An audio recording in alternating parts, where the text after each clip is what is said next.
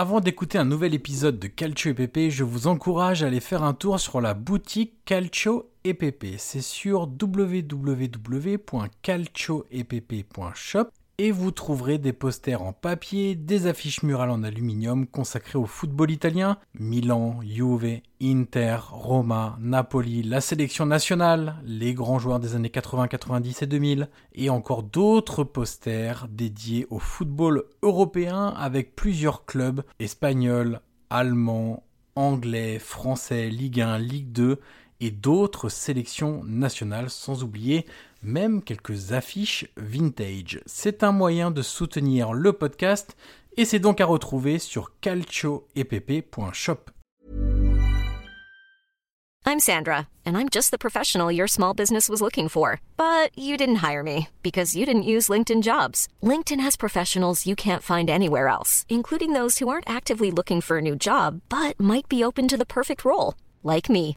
In a given month, over 70% of LinkedIn users don't visit other leading job sites. So if you're not looking on LinkedIn, you'll miss out on great candidates like Sandra. Start hiring professionals like a professional. Post your free job on linkedin.com/people today.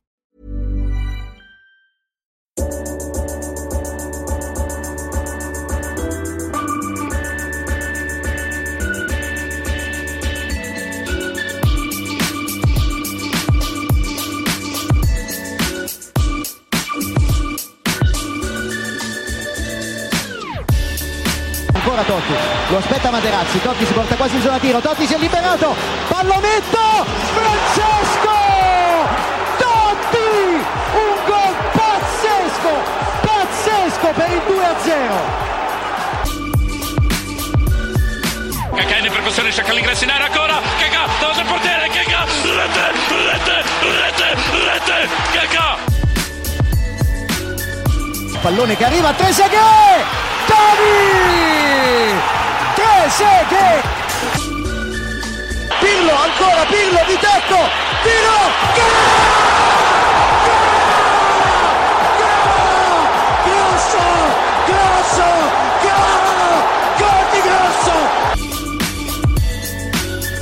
Prova a girarsi Icardi, destro secco, rete, rete, proprio lui, il capitano, fa esplodere San Siro.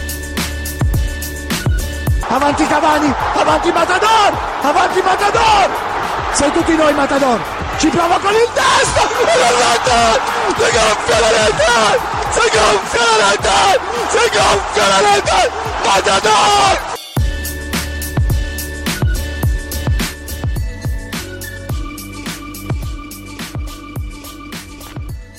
Bonjour à toutes et à tous et bienvenue sur le 39e épisode du podcast Calcio et PP, un épisode spécial évidemment pour boucler la saison de Serie A.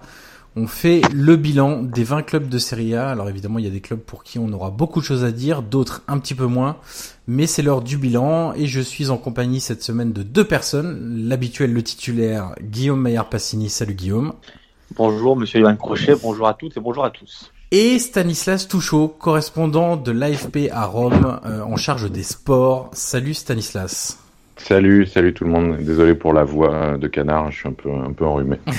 oui, car à Rome, contrairement à ce qu'on peut lire souvent sur ton compte Twitter, il ne fait pas beau en ce moment et je peux en témoigner. Ouais, c'est horrible.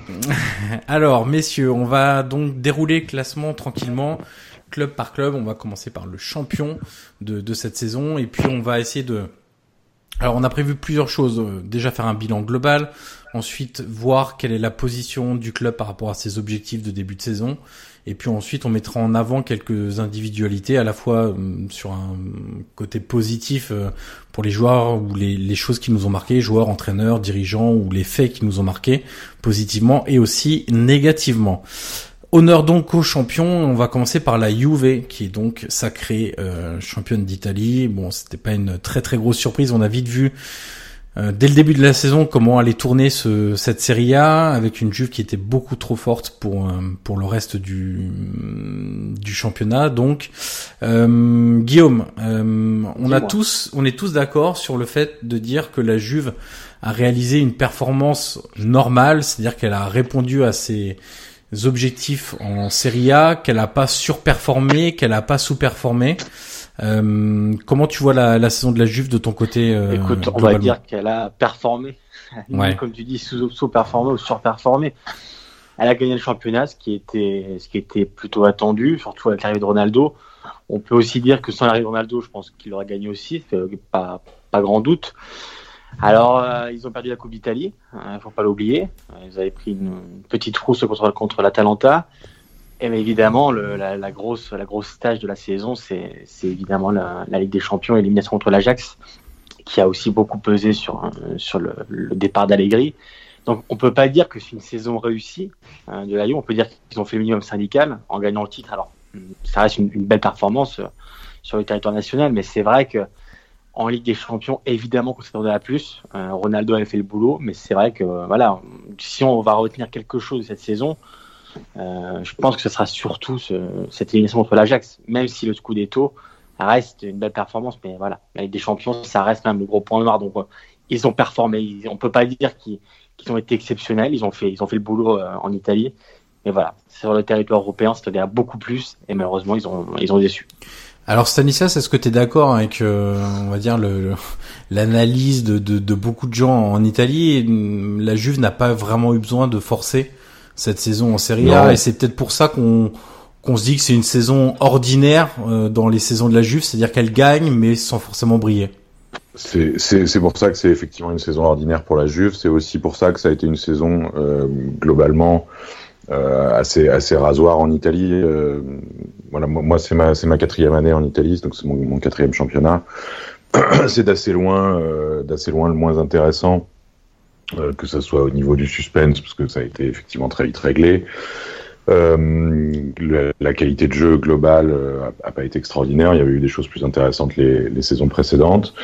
Et du côté de la Juve, oui, voilà. Il, alors après le bon l'image globale est est un peu terni par deux choses, euh, comme dit Guillaume, par la, Ligue des Champions, et puis par euh, plus généralement le, dernier mois ou les, les, six dernières semaines, disons, où l'équipe finit un peu en roue libre, il y a une ou deux défaites, il y a des matchs nuls un peu pourris, il, il se passe globalement plus rien, et puis la Ligue des Champions est passée par là. Après, ils ont jusqu'à la, disons, 32e ou quelque chose comme ça, 32e journée, le, le, le bilan est, est, quand même assez impressionnant euh, au point de vue des, au point de vue des résultats. Euh, je crois qu'ils arrivent à un moment, ils ont, ils ont une défaite, euh, trois nuls et, ouais. et 27 ou 28 victoires, ce qui est, ce qui est spectaculaire. Voilà. Après, la réalité, c'est qu'effectivement, il y a, enfin, en, positif, le match qui restera de cette saison, c'est le 3-0 contre l'Atlético, donc c'est la Ligue des Champions, c'est pas en championnat. Et que si là, on me demande de sortir un match euh, marquant en championnat de la Juve cette saison, sincèrement, je, l'ai pas, euh, voilà. Donc le, bilan chiffré, si on, si on met de côté la toute fin de saison qui est, un, qui est un peu à part. Alors sur la toute fin de saison, du coup, c'est une seule victoire sur les sept derniers matchs de la saison. Oui, à la fin, à la fin, c'est la roue libre, c'est la roue libre totale. Euh, euh, voilà, euh, on parle plus que de Allegri, pas Allegri. Euh, même, même Ronaldo, qui pourtant n'est pas n'est pas normalement de, de, de ce bois-là, les derniers matchs, il est, il est très très loin d'être à 100%. Donc donc euh, voilà, la, la, ouais, la fin de saison, je trouvais un peu un, peu triste, quoi. Un peu, c'est pas grave évidemment, qu'est-ce que tu veux leur, leur dire ou leur reprocher, mais voilà, ça, disons que ça, ça, ça, ça, met une dernière lumière qui est pas, qui est pas, pas très positive sur sur cette saison. Donc oui, c'est une performance normale. Il n'y a a pas de raison de s'extasier particulièrement sur la saison de la Juve. Et c'est d'autant voilà. plus dommage d'ailleurs, Stanislas, que ça a été bouclé, bouclé très très tôt, ce, ce, titre de champion, que la fin de saison pouvait laisser présager quand même un peu plus de suspense, parce que le calendrier de la Juve était quand même très compliqué en fin de saison. Pour rappel, ouais. ils affrontaient la Fiorentina, l'Inter, le Torino, la Roma, l'Atalanta et la Sampdoria, avec des déplacements ouais. compliqués du coup, Inter, Roma et Sampdoria. Et c'est vrai que c'est aussi pour ça qu'ils finissent en, en, en roue libre. Et c'est dommage parce que tu te dis dans, dans une course un peu effrénée avec un ou deux autres clubs, euh, la Juve avait clairement pas le calendrier avec elle euh, ah ouais. cette année, donc euh, c'était peut-être, je vais pas dire que c'était un peu l'année ou jamais, mais contrairement à l'année bah, dernière où Naples résiste longtemps mais a pas forcément le calendrier, là ils avaient des possibilités. Oui, oui. Là, le, championnat, euh, enfin, ils sont champions, euh, si je dis pas de bêtises, à la 33e ou à la 32e. Mais dans les faits, tout le monde sait qu'ils sont champions à la, à la 23e, enfin, nous même à Noël, voilà. Et ça, bon, c'est dur de leur, euh, de, de, de, leur reprocher ça parce que eux, sur, sur, sur ces deux premiers tiers de saison, bah, ils engrangent, hein, ils avancent, ils, prennent les points et c'est les autres derrière. On, en a déjà parlé entre nous et vous, vous l'avez déjà dit euh, sur le podcast. Les, les équipes derrière ont, ont, pris peu de points, quoi. Enfin voilà, euh, Naples en a pris beaucoup moins que la saison dernière. L'Inter, la Roma, le Milan euh, ont, jamais été protagonistes non plus, donc euh, donc voilà, c'est vrai que c'est vrai que ça a un peu saboté cette fin de championnat où, c'est, bah, il y a eu une course à la Ligue des Champions qui est, sympa, mais c'est voilà, c'est un peu compliqué de s'exciter uniquement sur sur la troisième place et la quatrième place et la, savoir qui euh, qui finira 17e et 18e. Ça, a un petit peu gâché effectivement ce, cette fin de championnat qui aurait pu être plus sympa. Alors ce qui est intéressant aussi de noter dans dans, la Juve, c'est euh, le niveau de certaines individualités et on le retrouve sans doute aussi dans le classement des expecting points euh, pas forcément facile à, à prononcer, mais euh, quand on, on regarde la, la, valeur euh, totale des expected points de, de toutes les équipes de, de, Serie A, ce qui est intéressant de noter, c'est que la Juve est l'équipe qui surperforme le plus par rapport à sa production, donc par rapport à ce qu'elle produit dans le jeu, par rapport au différentiel entre but attendu, but encaissé, etc. Et en fait, quand on prend le classement en expected points, la Juve n'est que quatrième cette saison. Euh, c'est-à-dire que ses productions sont pas non plus absolument dingues tout au long de la saison. Il y a notamment le Napoli qui fait mieux, l'Atalanta, l'Inter.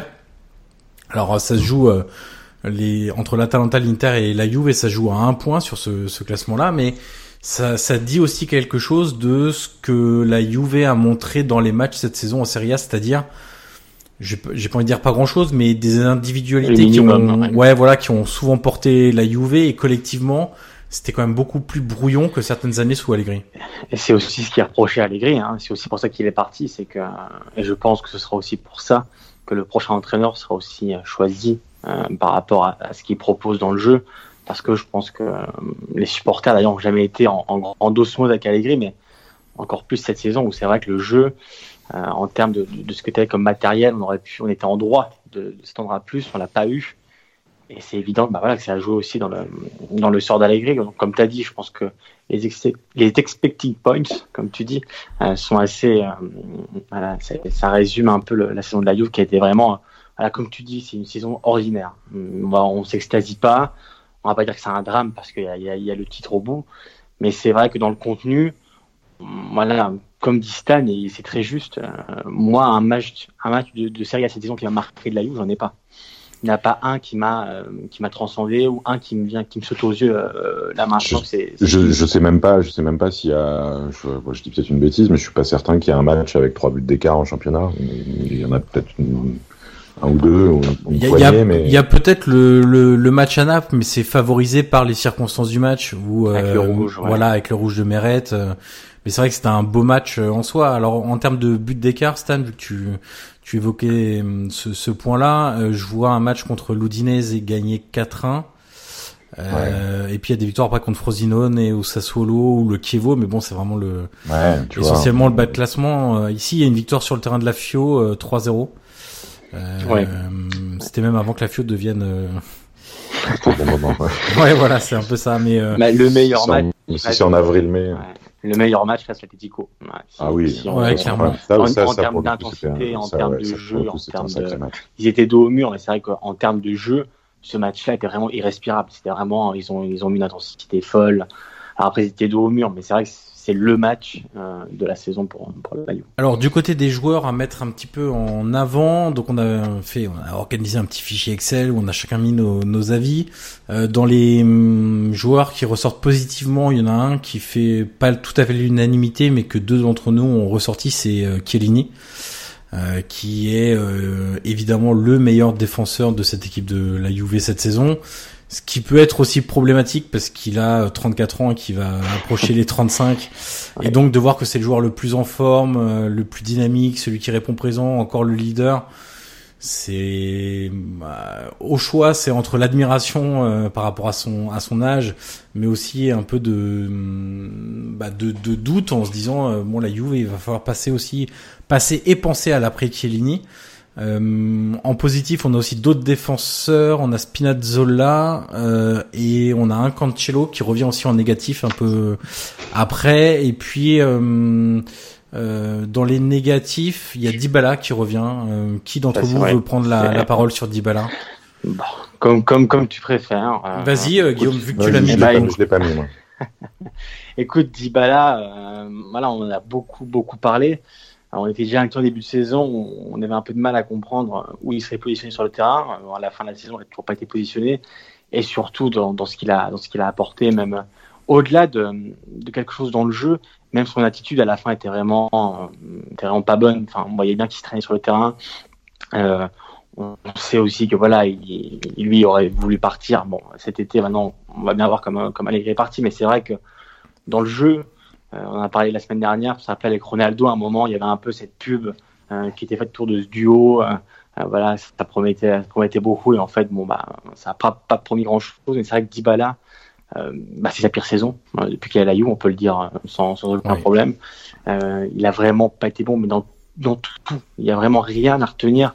voilà, même l'attitude, comme je disais, elle était vraiment pas bonne. À la fin, et à la fin de saison, et, voilà, la Juve était en roue libre certes, mais je, me souviens du match contre la Talenta où vraiment il n'a pas été, il pas été à la hauteur. Et, toute la saison, c'était comme ça. Il a eu un petit regain à un moment où on a un peu revu, le 10 balades avant. Mais c'est vrai que je pense qu'on sera tous d'accord pour dire que Dybala cette année, sans douter de son potentiel, qui voilà, on le connaît, mais c'est vrai que cette année, est vraiment sa pire hein, depuis qu'il est depuis qu'il arrive. Alors toi Stan, de ton côté, tu as noté notamment Bernardeschi dans tes points négatifs. Oui, euh, oui c'était le petit prince italien. Tous de la même chose non plus. voilà, non, y a, euh, voilà, oui, la, la, la, première raison c'était euh, éviter qu'on ait tous les mêmes les mêmes noms. Et voilà, et Bernardeschi, au total, a fait effectivement une meilleure saison que Dybala.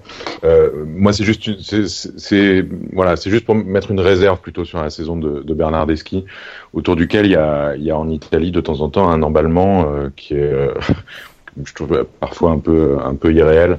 Euh, voilà, c'est un, très beau joueur, il a du talent, euh, c'est une évidence, mais c'est un petit peu le comment dire, c'est l'un des défauts du football italien, c'est que les, jeunes mettent tellement de temps euh, à émerger dans, ce championnat que qu'on on oublie que Bernardeschi, un garçon qui a 25 ans passé, qui doit peut-être même aller doucement sur ses 26 ans, et que à 25 ans, euh, un joueur de talent doit faire plus que ça, à mon avis. Euh, il, il a l'âge de Dybala hein, finalement, et, euh, ou, ou, plus ou moins, et, et, ils ont quand même pas tout à fait fait la même chose euh, pour l'instant euh, tous les deux. Et on a parfois l'impression en Italie que quand Bernardeschi fait un crochet, une frappe qui s'approche de la lucarne, voilà, on, il, il, gagne 10 points pour le Ballon d'Or et, et il s'en approche. Or, euh, voilà, je trouve qu'il fait une saison encore assez irrégulière. Il y a des moments où il a complètement disparu de la circulation euh, et que à 25 ans, il serait quand même temps de voilà, si, si, si vraiment il est fort et je pense effectivement qu'il est fort et qu'il a qu'il a les moyens d'aller d'aller très haut, il va maintenant falloir qu'il qui prennent sa place, euh, qu'ils la prennent de façon indiscutable, qu'ils la prennent aussi avec des statistiques, parce qu'il ne doit pas y avoir, euh, ça doit pas monter très très haut encore cette année, je pense. Donc voilà, c'est une belle saison, c'est un beau joueur. Euh, c'est de mon côté aussi un petit bémol pour rappeler que voilà qu'à 25 ans on peut on peut commencer à attendre un peu plus que que ce qu'on attend d'un espoir. C'est alors c'est deux buts et trois passes décisives du coup cette ouais, saison. Ouais. C'est quand même pas c'est quand même pas la folie. Hein. C'est pas dingue. Et comment vous notez messieurs la saison de Ronaldo? Euh, Du coup le joueur le plus attendu euh, cette saison évidemment. Euh, Qu'est-ce que vous retenez de lui? Euh, Qu'est-ce qu'il a apporté? Comment vous voyez ça?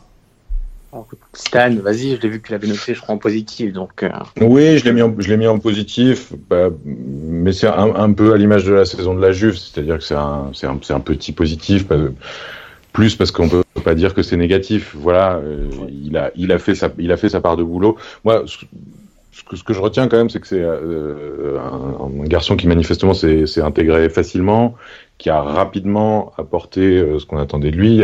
Il, marque, au quatrième match, je crois, la quatrième journée.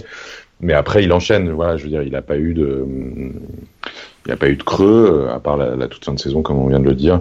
voilà, un peu à l'image de la Juve, c'est certainement pas la meilleure saison de sa carrière, mais ça reste, ça reste quand même un joueur qui quand il est quand il est enclenché, euh, est quand même une machine assez euh, assez admirable et assez euh, voilà. Ça, ça, reste un spectacle. Enfin, on, on, en revient encore à ce match parce qu'il aura marqué la saison, mais le match contre l'Atlético, c'est c'est quand même un spectacle de voir Ronaldo dans un match comme ça. comme tu dis, hein, il a fait le travail. Hein, il... Ouais, il a fait le travail. Et ce, ce, ce, ce match-là, je veux dire il y a, y, a, y a, quand même cette, euh, cette, cette, domination athlétique. Euh, voilà, le, le, type a 34 ans, il te, il te dunk au-dessus des défenseurs de l'Atlético. Euh, et, et, voilà, il, il, prend le match sur ses épaules. Et bon, ça reste, ça reste, ça reste quand même un, un phénomène assez unique. Voilà, même si même si sa saison est pas euh, est pas fracassante, euh, son bilan chiffré est bon et pas fracassant non plus. Voilà.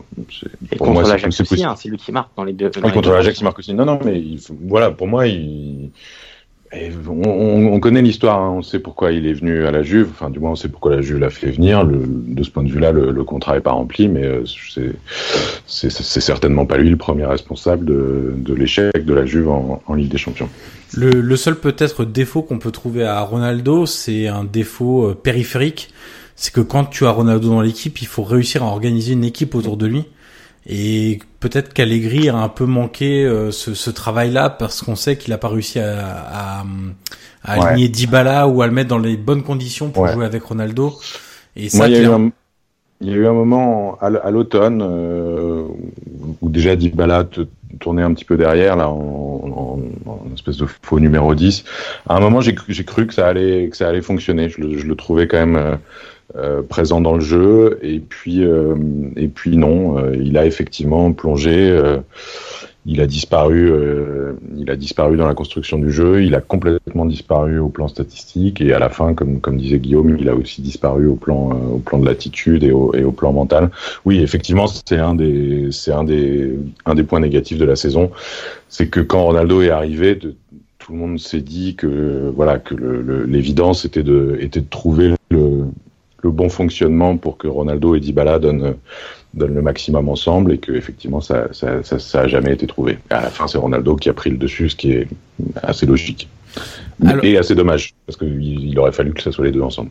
Alors vice-champion d'Italie, du coup, c'est pas malheureusement pas un trophée pour eux, mais euh, vice-champion très confortable, on va dire, au classement. 79 points, 10 points d'avance sur le troisième au classement, 4 victoires de plus que le troisième au, classement. C'est le Napoli de Carlo Ancelotti.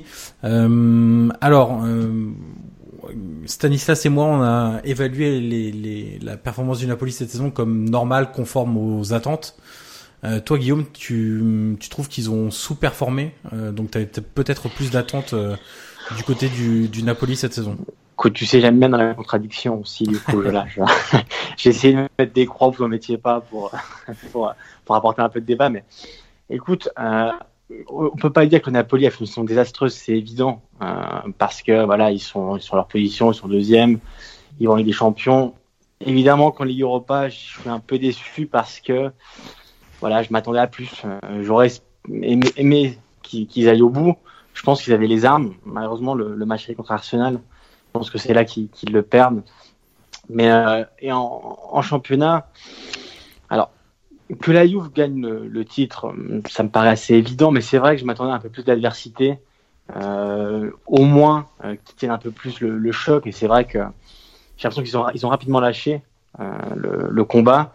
Euh, donc euh, c'est pour ça que j'ai mis sous-performé parce que je m'attendais à un peu plus ouais. en termes de, tu vois, qui, qui tiennent un peu plus la corde. C'est vrai, comme tu as dit tout à l'heure, euh, le championnat vite été, vite été mort. Euh, moi, j'ai l'impression que Caillou, ils ont été champions au bout de 10 journées, donc euh, c'était c'était assez compliqué. Mais c'est vrai que le Napoli, je m'attendais quand même à mieux dans l'adversité, dans, ce qui dans ce qui aurait pu être proposé.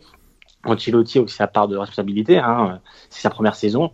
Alors on va être on va être indulgent et, pas le juger maintenant, mais c'est vrai que voilà, je m'attendais surtout à plus, comme je t'ai dit, en termes de, de résultats. J'aurais aimé juste quitter un peu plus le, la tête à la Juve. Et cette année, j'ai l'impression vraiment qu'ils ont vite abandonné et que bah, ils ont pas ils ont pas de choc donc c'est pour ça que j'ai mis sous-performé parce que je m'attendais un peu plus en, en ce terme-là. Alors Stanislas, ce qu'on peut noter aussi, c'est qu'il y a eu un Naples avant élimination de la Ligue des Champions et Naples après, euh, avec notamment un duo d'attaque qui fonctionnait hyper bien en début de saison entre Insigne et, et Mertens. Euh, les deux joueurs étant positionnés dans un 4-4-2 assez euh, assez étrange puisque Mertens et Insigne sont pas forcément des, des numéros 9. Mais une fois l'élimination, alors on sait qu'en plus Ancelotti a mis pas mal la pression avant les les deux derniers matchs de Ligue des Champions, puisque Naples était premier de son groupe et il avait expliqué bah, si on se qualifie pas, on est des ânes euh, parce qu'on aura raté nos deux derniers matchs les les plus importants. Et on a l'impression que ça a un peu plombé le moral de toute l'équipe d'un seul coup euh, de pas se qualifier en huitième de finale de Ligue des Champions. Et d'un seul coup le jeu s'est un peu délité aussi.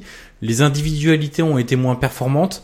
Et du coup on reste un peu sur notre fin. Disons qu'on a eu un, un Naples très performant pendant 3-4 mois en début de saison et puis un Naples décevant euh, le reste de la saison Ouais, ouais. Oui, on a eu l'impression qu'il y a ouais, une espèce d'interrupteur, quoi. Voilà, l'élimination Ligue des Champions, euh, ça, a, ça, a un peu éteint la lumière. Et, et tu parlais des individualités. Moi, c'est pour ça que j'ai mis dans, le, dans, dans, notre fameux petit tableau que j'ai mis Alan dans les, dans les points négatifs, ce qui est évidemment pas euh, à prendre au pied de la lettre, euh, mais, mais Alan. Euh, si tu veux, pour moi, c'est le, le symbole de, de cet interrupteur. Ouais. Il fait une première partie de saison qui est alors pour le coup vraiment très impressionnante, euh, avec euh, notamment des matchs en Ligue des Champions où, où, où il montre qu'il a très très largement le niveau et que même il peut être un, un, un joueur d'équipe qui va, qui va loin en Ligue des Champions. Et une fois l'élimination euh, consommée, à partir du mois de décembre, il a quand même assez largement disparu de la circulation. Alors, proportion gardée, ça reste un, ça reste un, un, bon joueur, un bon milieu de terrain, et puis c'est un, un, joueur de devoir, donc il n'a pas, il a pas lâché, mais c'est, c'est, c'est clairement plus le même joueur entre la, entre la première partie de saison et la deuxième partie de saison. Voilà. Donc, donc oui, moi je suis assez d'accord avec ça. Il y a eu, euh, il y a eu, il y a eu deux visages euh, de Naples. Euh, après, il faut sur, sur la performance euh, réelle en, en Italie.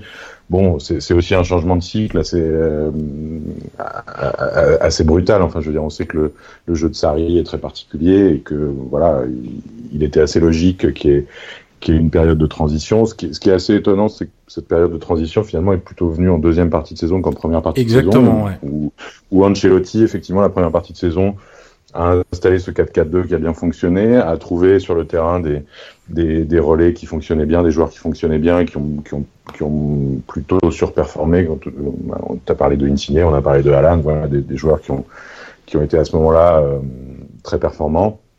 Et on a un peu l'impression que la deuxième partie de saison, avec aussi le départ de Hamsik, bah on, est peut-être repassé sur un truc un peu plus un peu plus invisible pour nous. Voilà, on sait pas ce que euh, peut-être qu'Ancelotti et le, et le club ont commencé déjà à, à, travailler sur la suite et voilà, on en, on en revient toujours au même truc. Le, le, le championnat, effectivement, a, a, a, vite été réglé. Enfin, ce qu'on voit de nous de l'extérieur, eux le savent aussi de l'intérieur. Quand, quand arrive à Noël et que et que la Juve euh, a fait euh, 17 victoires à un match nul, euh, bon, voilà, tu peux, tu, tu vois les choses un peu différemment aussi et et, et ta saison euh, quand tu es Naples ou, ou l'Inter prend, prend, prend un tour un peu différent et et, et, voilà. Donc oui, euh, saison un peu étrange, euh, correcte, euh, mais un peu étrange. Et puis bah là aussi l'histoire est connue. Hein, Ancelotti est, est, arrivé avec avec l'image de, de l'entraîneur capable de faire gagner Naples. On, on, passait de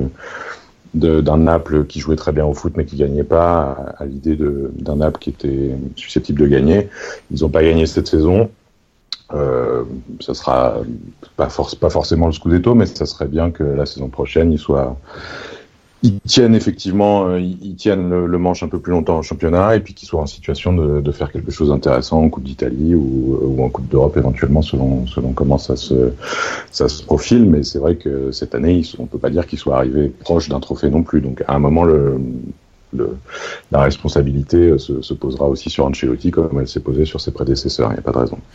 Alors au niveau des individualités qui nous ont marqué dans, dans cette équipe de Naples, il y a deux joueurs qui sont revenus deux fois dans les points positifs. C'est Koulibaly, évidemment, qui est auteur encore d'une oui. saison euh, absolument monstrueuse et qui, euh, qui est sans doute l'un des défenseurs centraux les plus complets euh, en circulation aujourd'hui parce qu'il a la vitesse, il a la puissance, il a la les qualités en sortie de balle pour faire jouer ses coéquipiers.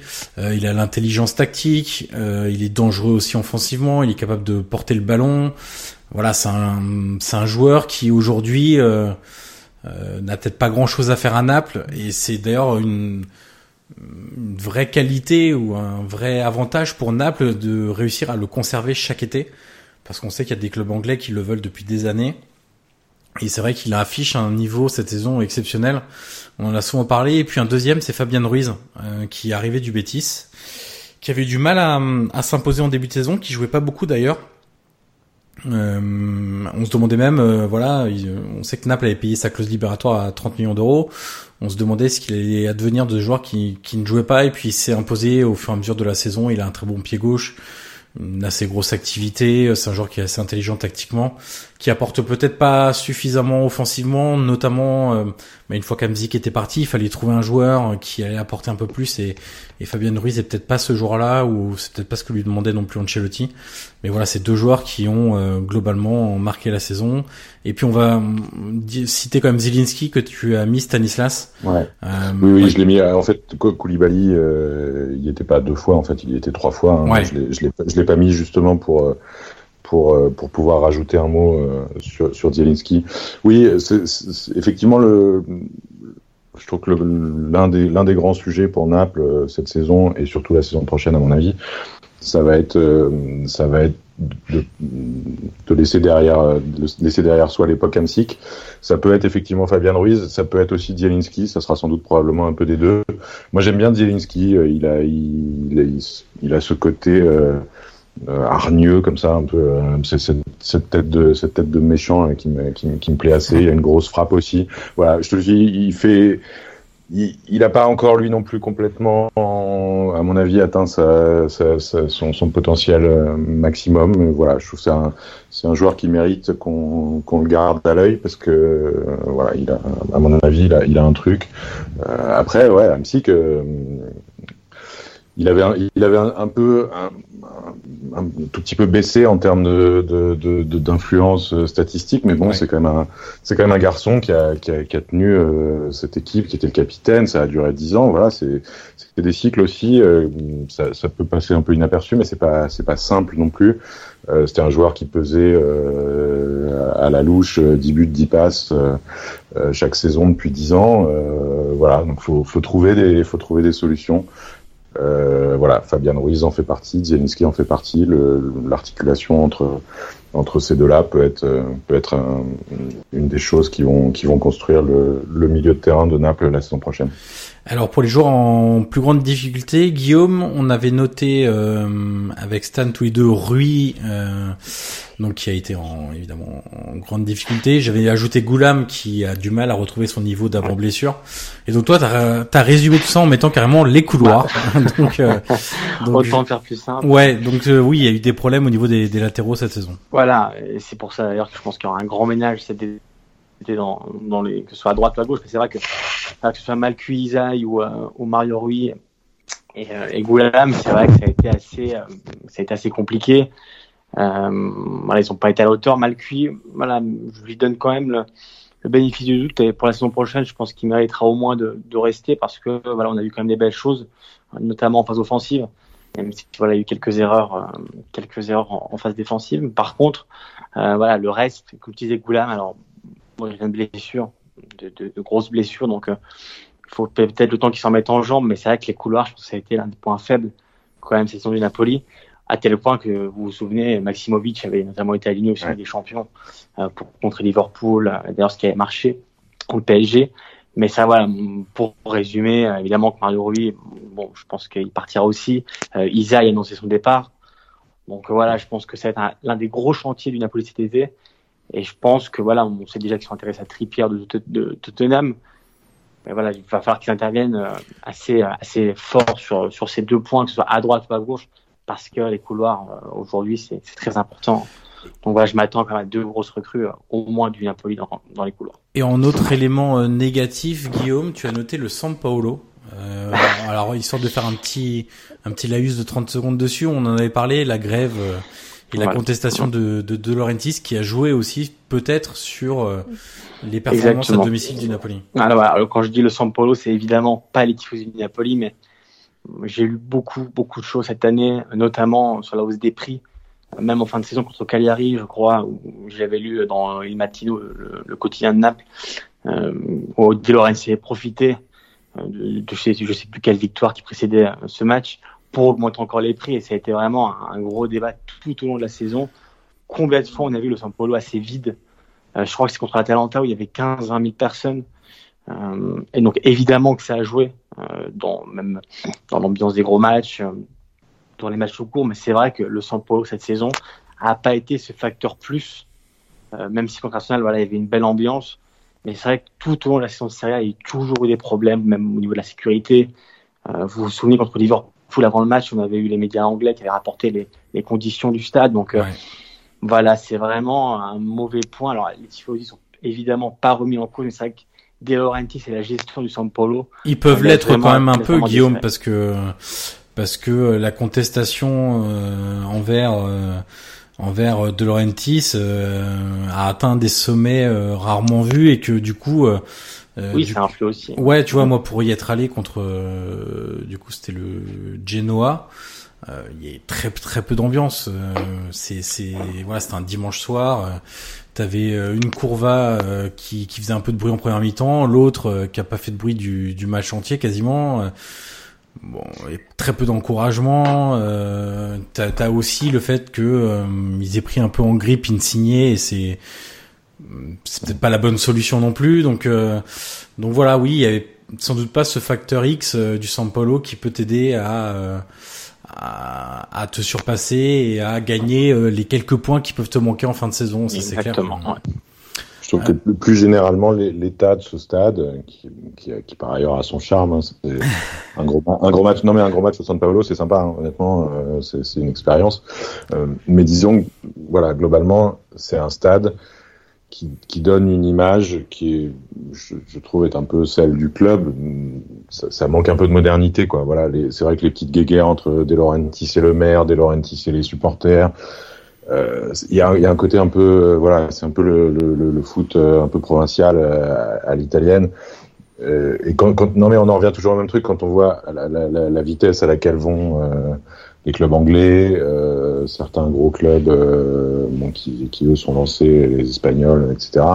Je suis pas sûr que des clubs comme Naples puissent se permettre éternellement ce genre de voilà de, de de petites euh, contestations euh, internes, de petites guerres internes. Euh, voilà, c'est un club qui a, qui a, pas suffisamment d'atouts pour se permettre, en plus de rajouter une, une, ambiance un peu un peu délétère entre les entre ouais Insigné encore une fois voilà c'est euh, capitaine euh, napolitain c'est pareil si tout le monde se fait la guerre à un moment c'est difficile c'est difficile d'avancer on sait que voilà les, pour des joueurs aussi pour des recrues potentielles euh, le Santa Paulo, ça peut être un peu compliqué. Voilà, les, les, les conditions d'entraînement à Castelvolturno, c'est pas non plus, euh, ça fait pas non plus grand grand club quoi.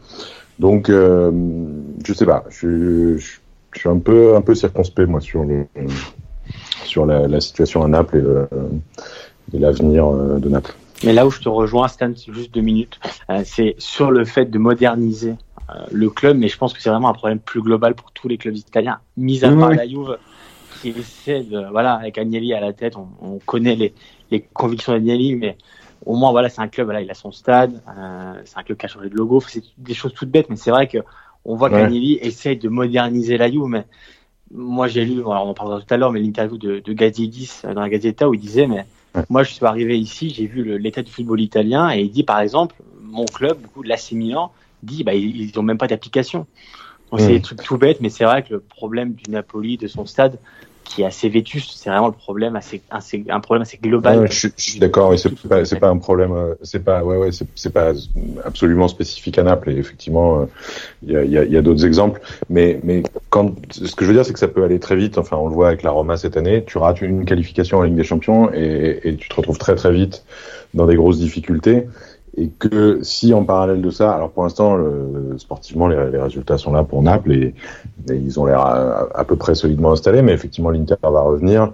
Euh, et, et, et, voilà, encore une fois, l'exemple de la Roma montre que ça peut aller très vite et que tu peux vite, vite, Évidemment. vite te retrouver en difficulté et que dans ce cadre-là, euh, un club comme Naples, qui a des installations euh, qui sont comme elles sont, a, a pas forcément autant d'atouts que, que, que, que d'autres clubs euh, pour, pour rattraper le wagon une fois que, une fois que tu l'as raté.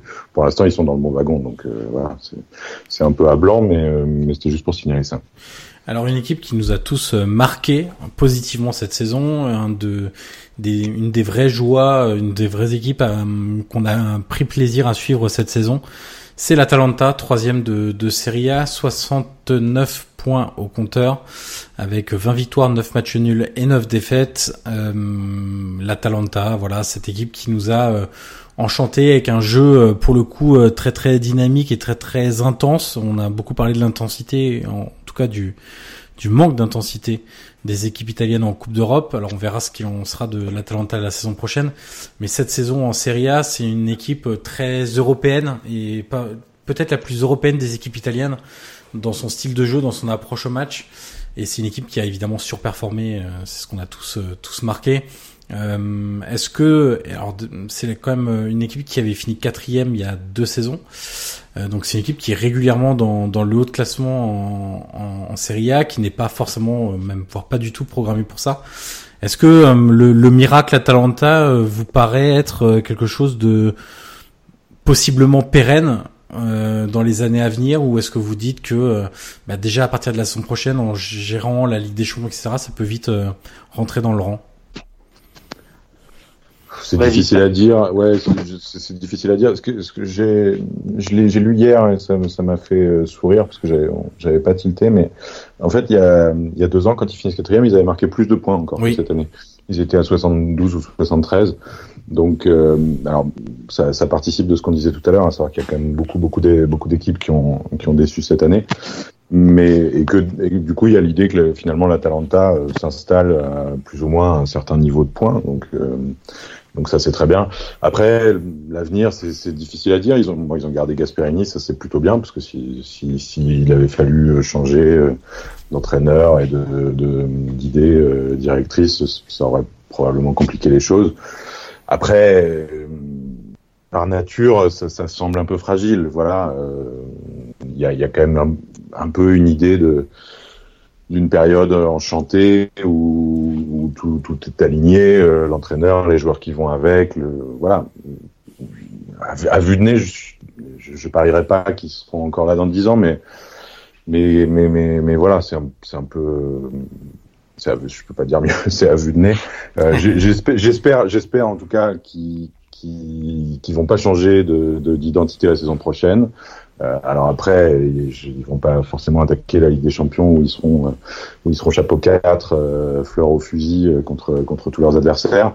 Mais mais c'est ce qu'ils ont fait cette saison en Italie. Ils ont joué sans arrêt vers l'avant, vers l'avant, vers l'argent. Ils ont jamais eu peur. Ils, voilà. espérons qu'ils, ça donnera ce que ça donnera, mais espérons qu'au moins ils gardent cet état d'esprit et, euh, et, cette identité de jeu qui effectivement cette année a, a, sauté aux yeux de tout le monde dans, dans, dans un paysage un peu un peu tristouné en, en Italie. Un peu morose. Ouais, un peu morose exactement. Et, voilà, c'est vrai que ça a été souvent. Euh, voilà, après après trois ou quatre matchs de championnat un peu un peu sinistre, ah il y a l'Atalanta, tu regardais 10 minutes d'Atalanta, tu voyais tous ces mecs qui se jetaient à l'avant comme des furieux et qui se retrouvaient assis dans la surface euh, pour récupérer les centres. Voilà, c'était super. Honnêtement, il n'y a pas, pas grand chose de plus à dire. C'est une, magnifique saison et une très belle équipe. Alors, pas de points négatifs, mais on a tous noté les membres du trio offensif, euh, évidemment, comme euh, grande satisfaction de, cette saison. Euh, Guillaume, tu, peux évoquer rapidement ce, trio Papou, Ilicic, Zapata euh, cette saison. C'est des joueurs qui ont, euh, alors dans, la tactique de, de Gasperini, c'est un 3-4-2-1 du coup avec un, un duo illicite du Gomez derrière l'attaquant Zapata. Zapata qui avait eu du mal à commencer et qui ensuite s'est mis en route et ça fait très mal. Écoute, euh, un chiffre qui, marque qui marque la saison d'Atalanta, c'est 77 le nombre de buts qu'ils ont marqués cette saison, meilleur attaquant d'Italie, 7 buts de plus que la Juve. Donc voilà, ce trio a parfaitement marché. Euh, avec le Papou évidemment qu'on connaît maintenant depuis des années, Douvan qui a vraiment explosé cette saison. Alors on, le connaissait aussi, mais c'est vrai que cette saison il a vraiment été régulier. Euh, il y a un moment il a vraiment marché sur l'eau, euh, il a marqué, il marquait toutes les semaines un peu comme Fiontek à, un moment. Mais c'est vrai que ce trio là a été exceptionnel. Euh, Ilicic, euh, qu'on connaissait aussi pour son irrégularité, euh, cette saison, on l'a vu, on l'a vu assez régulier.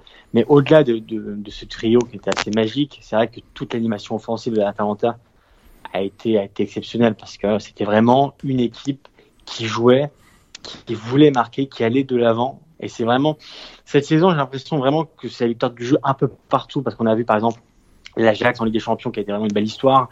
Euh, voilà, à, titre moins, on a, en Italie, on avait Empoli, malheureusement, qui est descendu, mais c'est vrai qu'ils essayaient aussi de jouer. Et c'est vrai que cette saison, un peu partout, j'ai vraiment l'impression que c'était un peu la victoire des idées, euh, de l'envie de jouer. On a vu euh, Chelsea en, en, Ligue Europa, par exemple. Et c'est vrai que l'Atalanta, cette saison, c'était vraiment l'équipe qui a le mieux joué en Italie, euh, sans aucun doute. Je pense qu'on sera tous d'accord. Mais comme disait Stan, c'est vrai que c'est toujours un régal hein, de, de, les voir jouer. Malheureusement, en Ligue Europa, il y a eu le, à ce préliminaire contre Copenhague en début de saison. Alors, peut-être que c'est un mal pour un bien d'un côté, qu'ils n'y aillent pas, mais c'est vrai que voilà, ça restera avec le, le, petit point nord de la saison. Mais en tout cas, euh, voilà, le, trio. Mais c'est pour ça qu'au-delà de ce trio, on a eu des joueurs comme Mancini, défenseur central, qui ont beaucoup marqué. Euh, voilà, c'est vraiment tout. Les latéraux, à Tobourg, Goussens, et, euh, évidemment Deroun qui a marqué les buts. Enfin, c'est vraiment une équipe euh, qui était portée vers l'avant, portée par son trio. Mais voilà, on peut pas réduire évidemment Atalanta à, à, que euh, Ilicic, Papou et Zapata. C'était vraiment agréable et je pense que la Ligue des Champions est largement méritée euh, pour pour la saison qu'ils ont fait. Alors si on prend par exemple les expected goals, euh, c'est l'équipe qui évidemment a le taux de XG les plus le plus avancé cette saison en, mm. en Serie A. Ils sont à 74,5 quand le deuxième c'est la Roma avec 68,39. Euh, ça veut dire que entre les expected goals à 75 et euh, le nombre de buts marqués à 77, au final, il n'y a pas vraiment de surperformance. C'est-à-dire que c'est une équipe qui a beaucoup produit de situations devant les buts adverses et qui a simplement été à la hauteur dans la finition, mais on peut pas dire que c'est euh, une équipe qui a été particulièrement en feu avec un numéro 9 en feu qui euh, surperforme de 5, euh, 6 ou 7 buts comme ça avait été le cas de Piontek au Genoa ou Piontek à l'AC Milan. Donc c'est vrai que la, la production de, de, cette équipe a été justement récompensée cette saison à voir si ça pourra durer avec comme nouvelle donne dans, dans, dans, la saison, c'est match tous les trois jours avec tout ce que la Ligue des Champions peut te prendre en termes d'émotion, d'usure physique, mentale, etc. Et ça, ça va être la vraie inconnue pour cette équipe de. de la vraie bonne nouvelle, c'est qu'il garde Gasperini. Ouais. Ça, c'est une vraie bonne nouvelle parce que honnêtement, il n'y a pas grand monde qui attendait parce que c'est vrai qu'on sait que la Roma euh, le voulait, Milan est intéressé, mais le fait qu'il Gasperini en plus le prolonge, euh, voilà, ça donne de la continuité au projet, euh, un projet qui est vraiment une politique qui est allouée, parce que c'est vrai qu'en Italie, on, sait que les, tout ce qui est formation, projet, on, est un peu en retard. Mais c'est vrai que la Talenta, dans tout ce qui est formation, dans, dans la progression, dans les reventes aussi, parce que il y a un donateur commun à tous les joueurs, c'est que dès qu'ils partent de la Talenta, c'est toujours assez compliqué euh, on l'a vu avec plusieurs joueurs. Bon, Conti été blessé on a vu Caissier par exemple. Bon, Spinazzola est en train de de de, de, d'en venir à la Juve, mais c'est vrai que la Talenta, au-delà du jeu de de la Ligue des Champions cette année, tout le projet, toute la politique euh, menée par le président Pelkas, c'est vraiment très bonne. Donc, euh, donc voilà, avec un nouveau stade qui arrivera dans les trois ans aussi. Exactement, exactement. Donc euh, non, honnêtement, et le fait qu'il y a Gasperini est vraiment, voilà, est vraiment essentiel pour la suite parce que on l'a bien vu, c'est vraiment un entraîneur qui est qui est fait pour euh, pour une réalité comme Atalanta. C'est dommage de peut-être pas le voir dans un club comme la Roma ou Milan par exemple, voilà, qui évidemment sont deux clubs plus huppés. Mais bon, le voir continuer à Atalanta et de voir ce que ça va donner en Ligue des Champions, moi je suis vraiment curieux parce que s'ils remettent la même intensité qu'ils ont eu cette saison, écoute, euh, moi je pense qu'on va vraiment avoir des beaux matchs l'année prochaine. Euh, Stanislas, toi qui es en Italie à 24, euh, est-ce que tu, tu as vu un, un regain d'intérêt dans, dans la saison sur les, les performances de l'Atalanta ou c'est un truc de hipster comme nous euh, euh, qui ah vient dans, nos, dans nos, sujets ou est-ce que c'est vraiment un truc qui était vraiment présent au quotidien euh, dans, ah dans la presse italienne Ouais, non, non, ça a été suivi. Bah, après, la presse italienne, même, sans être là au, au, quotidien, vous la connaissez tous les deux. Il, il, est bien évident que que, que les, les, les, les, premières places sont prises, voilà, euh, que l'Atalanta peut se qualifier pour la Ligue des Champions, la une de la Gazzetta sera toujours sur l'un ou l'autre des clubs de Milan, euh, et que le Corriere sera toujours sur la Roma ou ce qui se passe à la Roma plus que plus que sur l'Atalanta. Mais non, non, ça a été ça a été évidemment suivi. Euh, ça a été, euh, comme, comme disait Guillaume, ça a été beaucoup mis en parallèle de ce qu'a fait l'Ajax, même si le, le, style de jeu est pas, est, pas particulièrement comparable, mais, il y a effectivement une idée sur la, sur la formation, la post-formation, euh, le recrutement aussi, parce que voilà, il y a, y a, finalement pas tellement d'Italiens dans cette équipe. Il y, a, plus de joueurs qui sont venus de, de l'extérieur et qui sont qui sont pas des très grands noms, parce que de toute façon, l'Atalanta a pas les moyens d'aller chercher des très grands noms.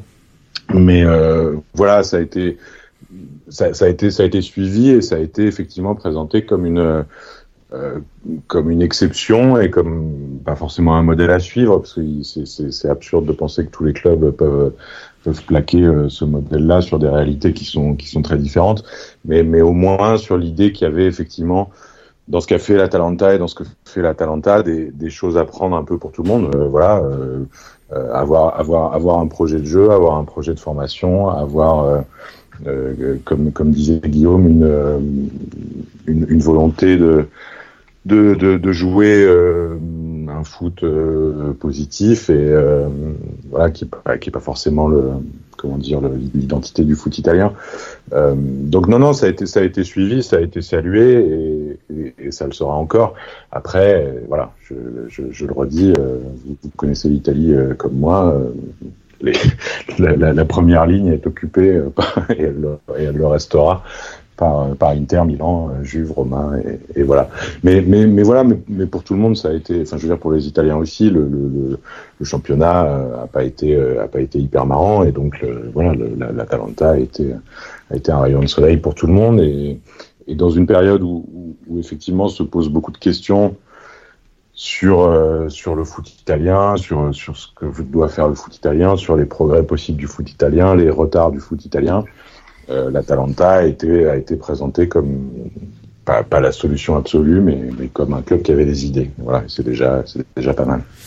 Alors, autre club en, bleu et noir, euh, c'est l'Inter. Alors, un club plus en difficulté et sans doute plus qu'attendu, puisque dans les prédictions de début de saison de la majorité des, des journaux euh, italiens, l'Inter était, enfin, était présenté en tout cas comme l'anti-UV de, de la saison, donc le club capable vraiment de mettre un terme à, à l'hégémonie de, de, la Juve, ça n'a pas été le cas, clairement pas. L'Inter finit quatrième de, de Serie A après avoir longtemps été un troisième très confortable. Ils finissent avec 69 points, euh, même bilan que, que l'Atalanta, mais dans les confrontations directes, l'Atalanta est devant.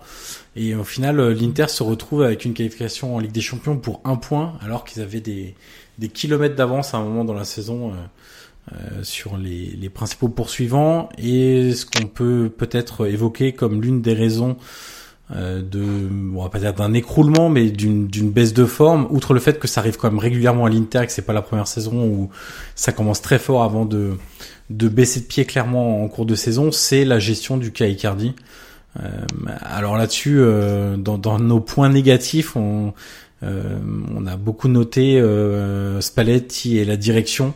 Euh, Stan, c'est deux deux entités qui qui revenaient beaucoup dans dans tes réactions d'après match de, de l'Inter.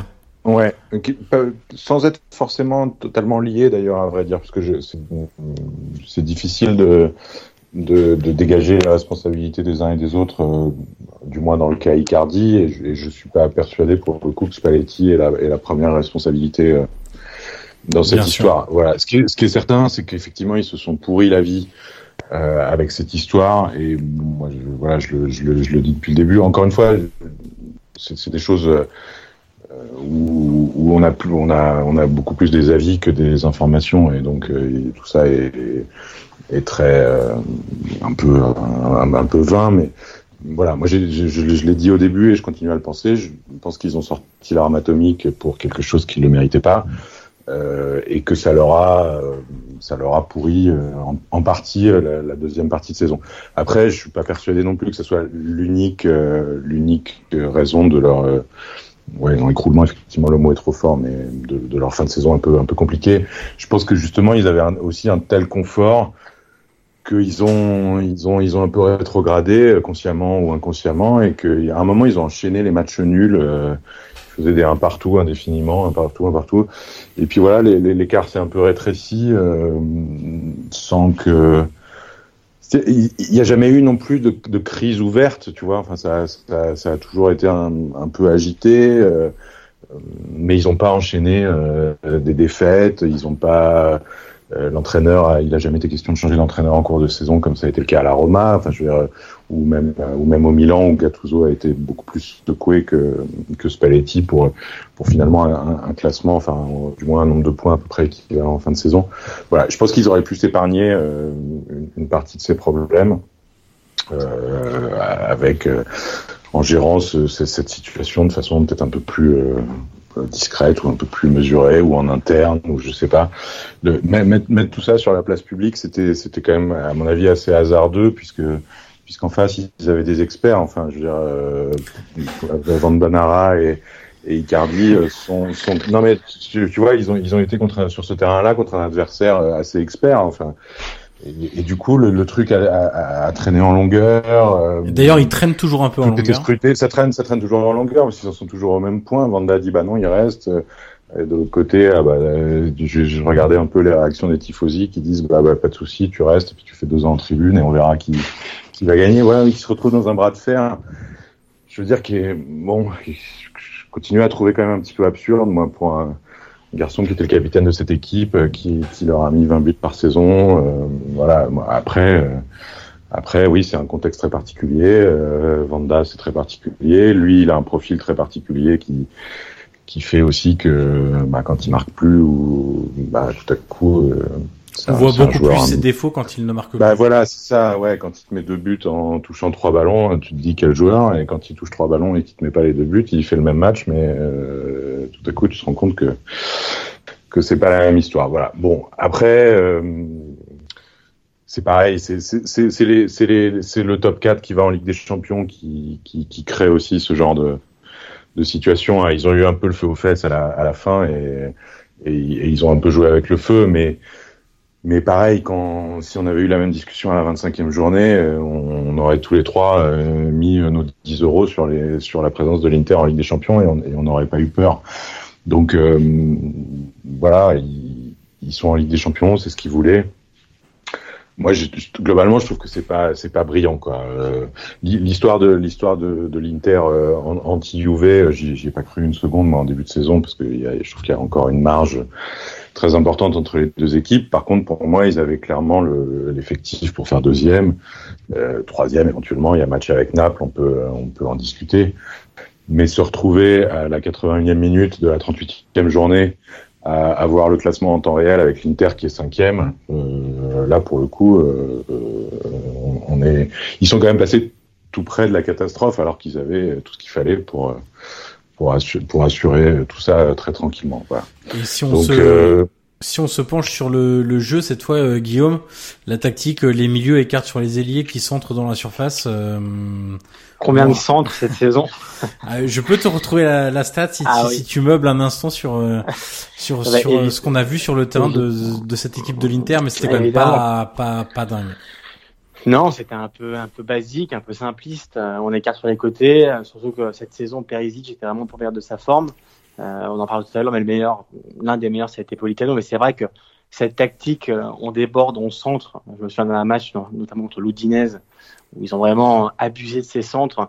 Et surtout, bah voilà, on, comme on en parlait avec Stan, bon bah Icardi était pas forcément là, ou était vraiment l'ombre de lui-même. Lautaro, euh, c'est bien battu, mais c'est vrai que dans la réalisation, euh, il n'a pas été très prolifique. Donc c'est vrai qu'avec une attaque en berne, euh, centrée, centrée de manière assez abusive, forcément, ça n'a pas porté ses fruits. Donc, je sais pas si ça a retrouvé la stat. Oui, oui, c'est 4, 402 centres en 38 journées, ce qui fait une moyenne de 20 centres par par, par match. voilà, ils sont évidemment, ils explosent tous les tous les totaux. Ils sont largement en tête de, du classement des équipes les, qui ont effectué le plus de centres cette saison. Bah voilà, bah non, bah ça résume un peu tout. Hein. comme je te disais, c'est vrai que la production offensive cette saison avec le Kagardi, la Otaro qui le remplace, qui a bien commencé, qui a un peu moins bien fini, mais. D'ailleurs, il y a la gestion aussi de, de l'attaque en fin de saison. C'était un coup Icardi, un coup Lotaro, un coup Icardi, ah un coup Lotaro. C'était assez étrange. Et surtout que Lotaro, je suis pas sûr qu'il soit aussi prolifique, du moins pour le moment, qu'Icardi. Donc, euh, il lui faudra aussi du temps, bah, mais c'est vrai que. Surtout pas dans cette, euh, surtout pas dans un rôle de, de pur numéro 9, évidemment, ouais. Euh, c'est-à-dire que cette, cette, histoire lui a tout à coup donné. Alors, euh, au, début, c'était sans doute une, une, excellente occasion de se montrer, et il a montré d'ailleurs qu'il avait le niveau, que c'est un, vrai bon attaquant. Après, ça lui a fait porter une responsabilité qui est qui est assez délirante pour un attaquant qui a quoi 21 ans, 22, euh, qui débarque euh, en Europe et qui se retrouve euh, à porter le poids effectivement de, de, de, de, toutes les attentes offensives d'un club qui joue avec des champions. Je pense pas que l'idée de départ quand Lotaro était arrivé était qu'il soit si souvent titulaire et voilà, c'était plus un joueur qui était là aussi pour, pour, pour, pour prendre du temps de jeu, pour progresser, pour s'habituer à un championnat différent, etc. Je pense que ça n'a pas forcément été un cadeau pour lui non plus. Ça l'a été sans doute au début. À la longue, euh, c'est un peu le cadeau empoisonné. Euh, l'un des bons points quand même, ce sera, ça restera la défense. Euh, la défense cette saison, ils ont ils ont 33 buts. Euh, c'est la meilleure défense du championnat. Donc, euh, avoir recruté Devraille gratuitement entre guillemets, ça a été un gros coup. Skriniar a quand même confirmé. En plus, il a prolongé, mais il a confirmé que c'était l'un des meilleurs défenseurs Italie, enfin en Italie et voire en Europe. Mais c'est vrai que l'année prochaine avec Godin qui va arriver, qui a apporté aussi ses touches d'expérience, euh, le côté euh, le côté défense euh, cette saison a vraiment bien marché c'est ce qui a aussi apporté l'Inter des Champions même si ça s'est joué à on va dire une dizaine de minutes près mais c'est vrai que voilà la défense Skriniar, Devray et Godin éventuellement dans une défense à 3 l'année prochaine avec Conte ça peut être assez assez sympa à voir. À l'inverse, en termes de, de, jeu, de production offensive, c'était très très très pauvre. Et toi, Stan, t'as euh, de, on va dire, de, de, sérieux doutes sur les capacités de, de Spalletti à emmener une équipe au plus haut niveau euh, du foot italien? On peut, je peux, je peux le résumer comme ça? Ouais, oui et non. Le, truc, moi, j'en reviens, j'en reviens toujours à ça. Moi, je, je suis arrivé en Italie il y a quatre ans. Euh, donc ce qui s'est passé avant ces quatre ans, je l'ai suivi, mais de, de, de, de, plus loin que, que des gens qui suivent ça de façon, euh, façon très précise et, et, puis de plus loin que ce que j'ai fait depuis quatre ans. Voilà, moi le, le, le je vois depuis quatre ans, euh, j'ai, je vois, je veux dire, c'est il est évident que c'est un bon technicien et qu'il connaît son affaire, et il connaît très bien le football italien, etc. Et que, et que personne ne sera malheureux avec, avec Spalletti dans son équipe. Mais, euh, mais enfin voilà, les, objectifs sont atteints, mais encore une fois, ils sont atteints à chaque, fois euh, à, la dernière minute. Enfin, moi, je me souviens de la, le Roma de Genoa, euh, le, le, dernier match de Totti où c'est le but de Perotti à la 80, je sais plus, 7, 8, 9, peut-être même 10, euh, qui, qui qualifie la Roma pour la Ligue pour la Ligue des Champions. L'année dernière, on se souvient, c'est le dernier match contre la Lazio après une saison où objectivement la Lazio avait mieux joué que l'Inter et surtout un dernier match où la Lazio a mieux joué que l'Inter aussi et l'Inter s'en sort euh, de façon assez miraculeuse à la 82 ou enfin bref dans les dans les dix dernières minutes et rebelote cette année. Bon voilà encore une fois c'est après c'est des c'est des, c'est des, des sentiments personnels, des goûts personnels. Voilà. Moi, sur, sur ce que je vois depuis quatre ans, je suis parfois un peu surpris par le, par la cote dont, dont, bénéficie toujours euh, Spalletti en Italie, qui, qui, voilà encore une fois sur c'est une, une courte période. Hein. Je, je, je sais qu'on doit élargir le, le pardon la perspective et qu'il a fait des choses avant et qu'il n'a pas commencé sa carrière il y a quatre ans. Je trouve qu'il passe parfois un peu entre les gouttes. Euh, et, et, que et que sur cette saison notamment euh, voilà on l'a dit les résultats sont pas extraordinaires le jeu était vraiment pas extraordinaire et euh, voilà. Bon après, de, de fait, euh, il, il, sort de scène de façon un peu un peu discrète. Hein, voilà. Euh, il a pas fait. On va pas lui organiser un tour d'honneur à San Siro et, et, l'arrivée de Conte est quand même. Euh, enfin, je pense qu'on va on va réentendre très vite parler de, de l'anti-Juve euh, maintenant que Conte est arrivé. Voilà. Euh, le voisin milanais maintenant, le voisin euh, Rossonero, Guillaume, euh, bon, ça a été une saison très compliquée. Cinquième, qualifié donc pour l'Europa League en attendant de voir ce que le fair play financier pourrait décider de cette euh, de cette qualification en Europa League. 68 euh, points avec 19 victoires, 11 nuls et 8 défaites. Euh, par où on commence? On peut déjà quand même évoquer que le recrutement a été particulièrement raté l'été dernier.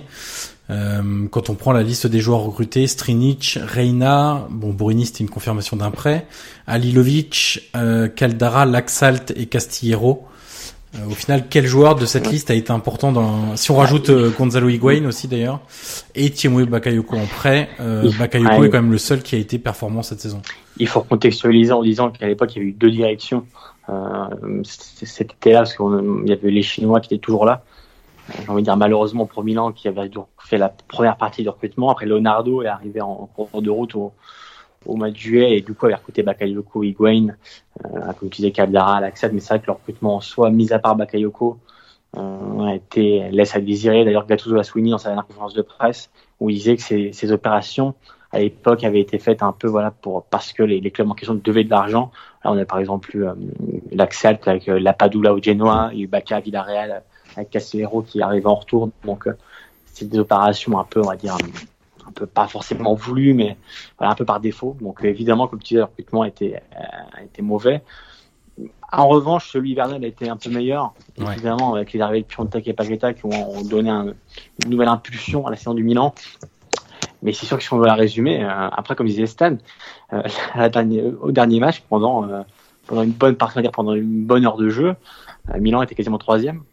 Donc, je sais pas si on parlerait de la même chose maintenant, mais c'est vrai que voilà, moi, ma grosse déception de la saison, je l'ai souligné, tu te rappelles assez vite, dès le mois de septembre, même quand, quand Milan gagnait, c'est le jeu.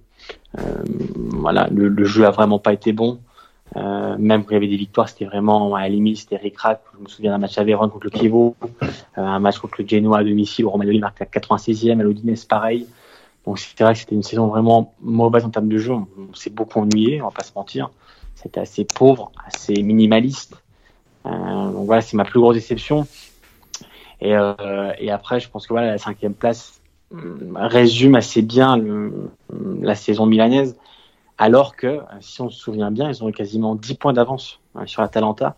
Ils ont été s'imposer là-bas. Donc, ils ont tout perdu. Ils ont tout, voilà, comme, comme neige au soleil. C'est assez incroyable. Ils ont perdu les 10 points d'avance sur l'Atalanta. Euh, ils ont perdu les deux derbys contre l'Inter, donc euh, ça s'est joué à rien. Mais c'est vrai que perdre deux derbys contre l'Inter, à la fin, ça pèse euh, dans le classement final. Donc, donc voilà, la saison n'a pas été bonne. il faut pas se mentir, la saison n'a pas été bonne. donc à voir ce qui va se passer la saison prochaine. Mais en tout cas, la saison qui était qui était c'était le moment de retourner avec des champions parce qu'il y avait la possibilité d'y aller au vu surtout des, des autres clubs romains d'ailleurs qui ont bons l'Inter qui a pas été aussi à la hauteur, qui a joué avec le feu. Et c'était surtout important aussi financièrement de retourner en Ligue des Champions. évidemment, évidemment, parce que en plus ils sont qualifiés pour la Ligue Europa, tu sais, mais je suis pas sûr que l'UFA les accepte forcément. Donc on va voir ce qui va se passer. Ce qui pourrait d'ailleurs arranger la Roma qui n'aurait pas joué les tours préliminaires. Oui, oui, qui changerait leur préparation. Exactement. Mais c'est vrai que, que non, la Ligue des Champions était vitale. Ça fait six ans qu'ils y sont pas allés.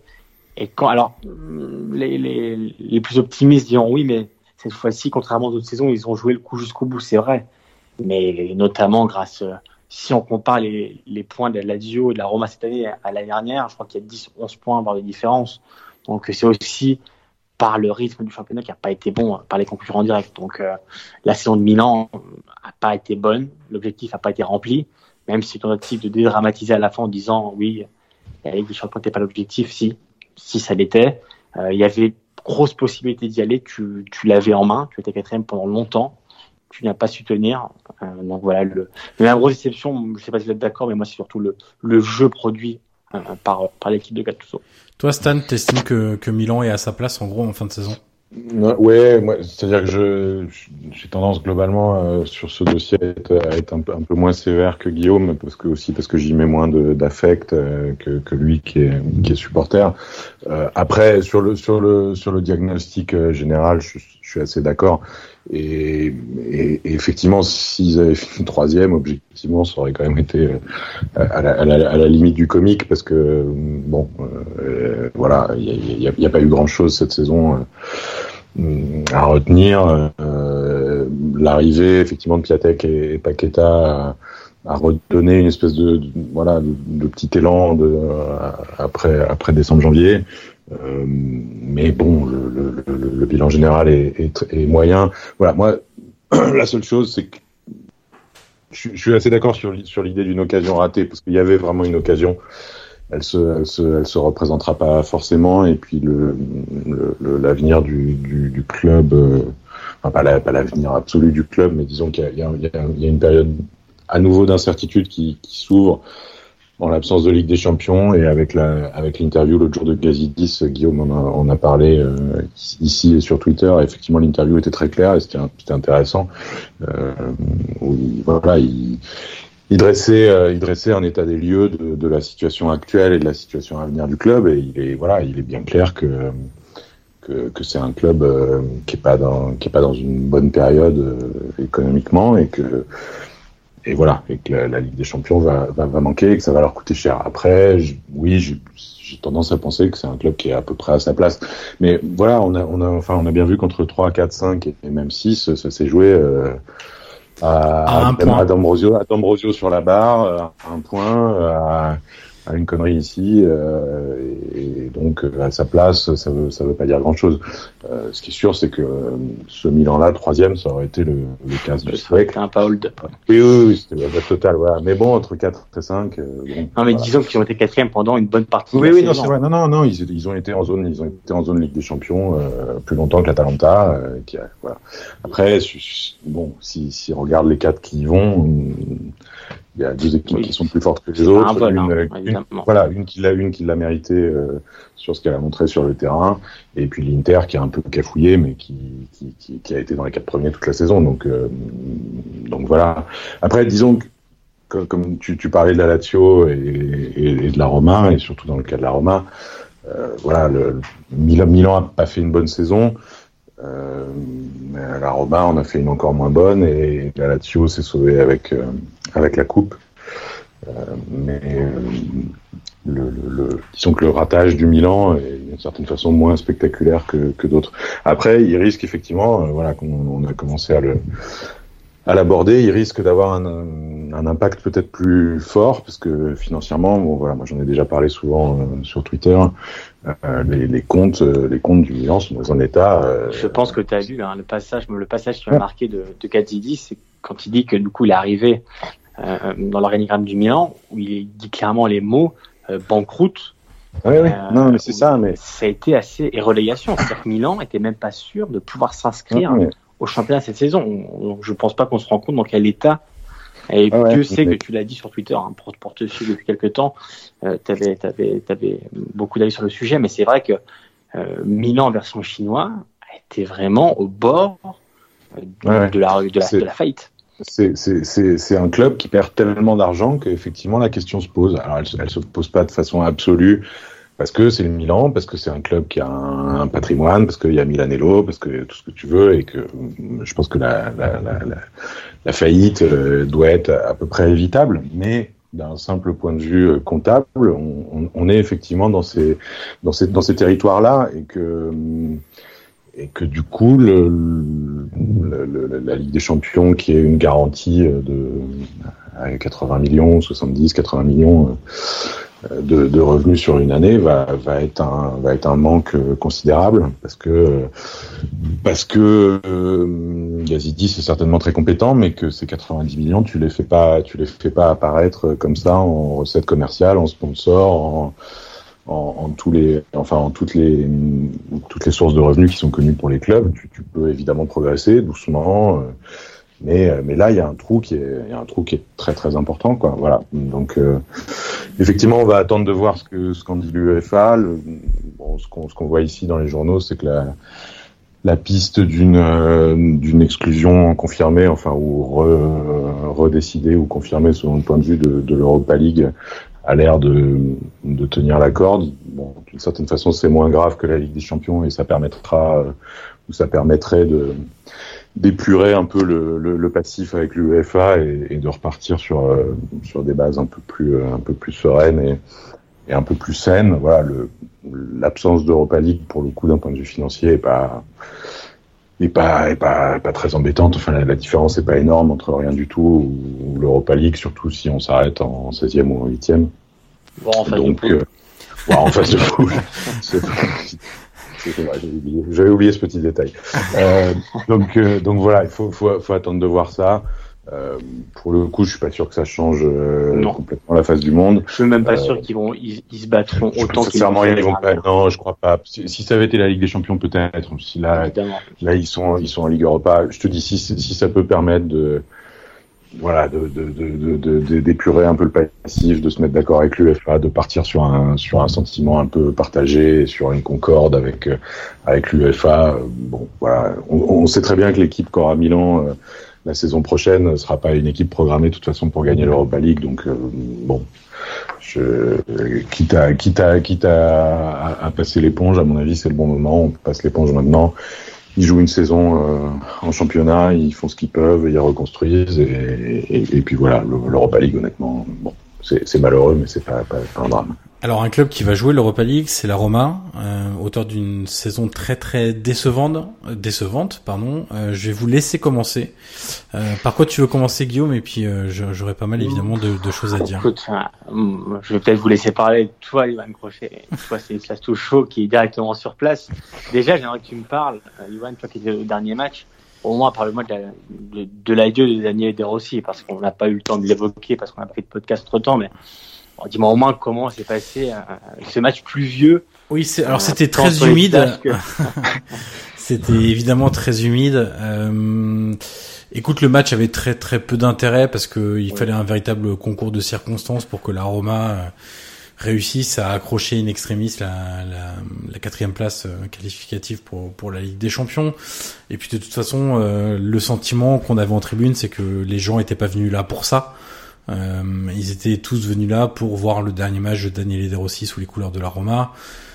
Euh, Ranieri lui avait réservé un, une place de titulaire après euh, ne pas l'avoir fait jouer lors de l'avant-dernière journée de, Serie A ce qu'on a vu sur le terrain, c'est quand même que De Rossi avait encore le niveau. Euh, c'est peut-être ça qui est aussi un peu alarmant pour pour les autres milieux de terrain de, la Roma, et que euh, voilà les, les, les adieux ou le revoir a été à la hauteur de, de la carrière de joueur. C'était c'était beau, c'était touchant.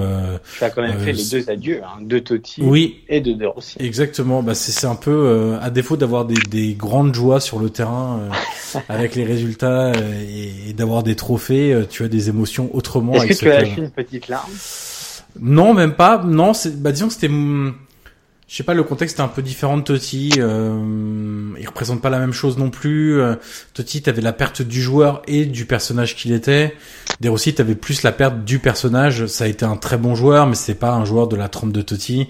C'est un joueur qui était vraiment dans le dur quand même ces 4-5 dernières saisons. Alors il est viré euh, lors de la meilleure saison des, des 4-5 dernières, mais mais voilà, puis il y avait aussi le fait qu'il pleuvait et que le tour d'honneur a été assez rapide et, et que Derossi a peut-être un peu moins de, je vais dire d'ego que, que Totti euh, dans le sens où Totti en a fait un véritable show de son adieu et où Derossi lui a été beaucoup plus plus sobre. Il n'y a pas eu de, de, discours, il n'y a pas eu de euh, de, de tour d'honneur qui dure 20 minutes. Euh, voilà, c'était un peu plus un peu plus sobre du côté de, de Derossi, mais de toute façon Stan, tu étais aussi. Et, ouais, ouais. C'était plus souriant surtout. Ouais.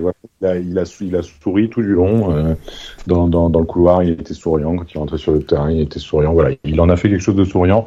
Euh, moi, j'ai trouvé que c'était un assez beau moment, effectivement. Euh, pour le coup, tu vois, Totti, j'étais pas passé loin, moi, de verser ma petite larme.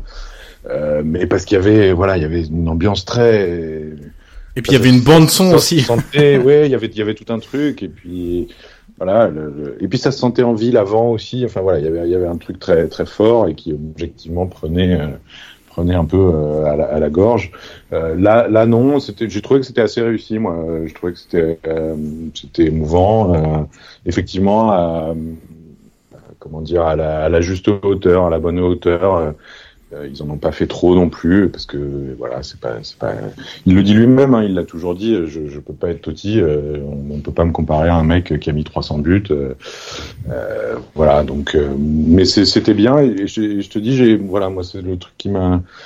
Le truc qui m'a marqué, c'est qu'il est, alors que c'est pas un garçon particulièrement souriant dans l'absolu, il a eu le sourire tout du long et il en a fait un, il en a fait un moment plutôt on va pas dire joyeux parce que toute la semaine avant avait été très compliquée. Hein. Il y a eu des banderoles de partout, euh, c'était très tendu à Rome, euh, donc euh, donc il faut pas forcer. C'était pas un moment joyeux, mais disons qu'il a réussi à, comment dire à, alléger un peu le, le, ouais, la, pression et, la colère qui, qui, tournait autour de ce match. Il en a fait quelque chose d'un peu plus léger et, je pense qu'il a de ce point de vue-là, il a il a fait ça de façon assez noble et, il a rendu service à, son club parce que le voilà ça, ça pouvait aussi mal tourner. Hein. Exactement. La, la, semaine précédente à Rome euh, on sentait qu'il n'y avait pas besoin de beaucoup pour que pour que ça tourne euh, ça tourne un peu au vinaigre et, et voilà et lui a voilà je trouve a, plutôt bien géré ça euh, sa, sa, sa, lettre avant la veille du match était allait aussi dans, dans ce sens-là un peu un peu d'apaisement euh, autour de autour de tout ce qui s'était dit et de tout ce qui se disait voilà moi j'ai voilà, c'était effectivement ça n'a pas la même ampleur que Totti, mais c'était quand même un moment assez fort et pour pour pour le club et pour la ville, ça reste un ça reste un moment important.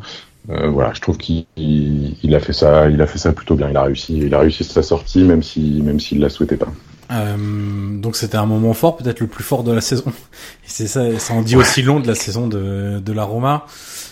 Euh, Guillaume, on a parlé de beaucoup de choses euh, tout au long de cette saison de, de Serie A au, niveau de la Roma. On a parlé du mental de cette équipe qui est euh, euh, très très light, on va dire ça comme ça.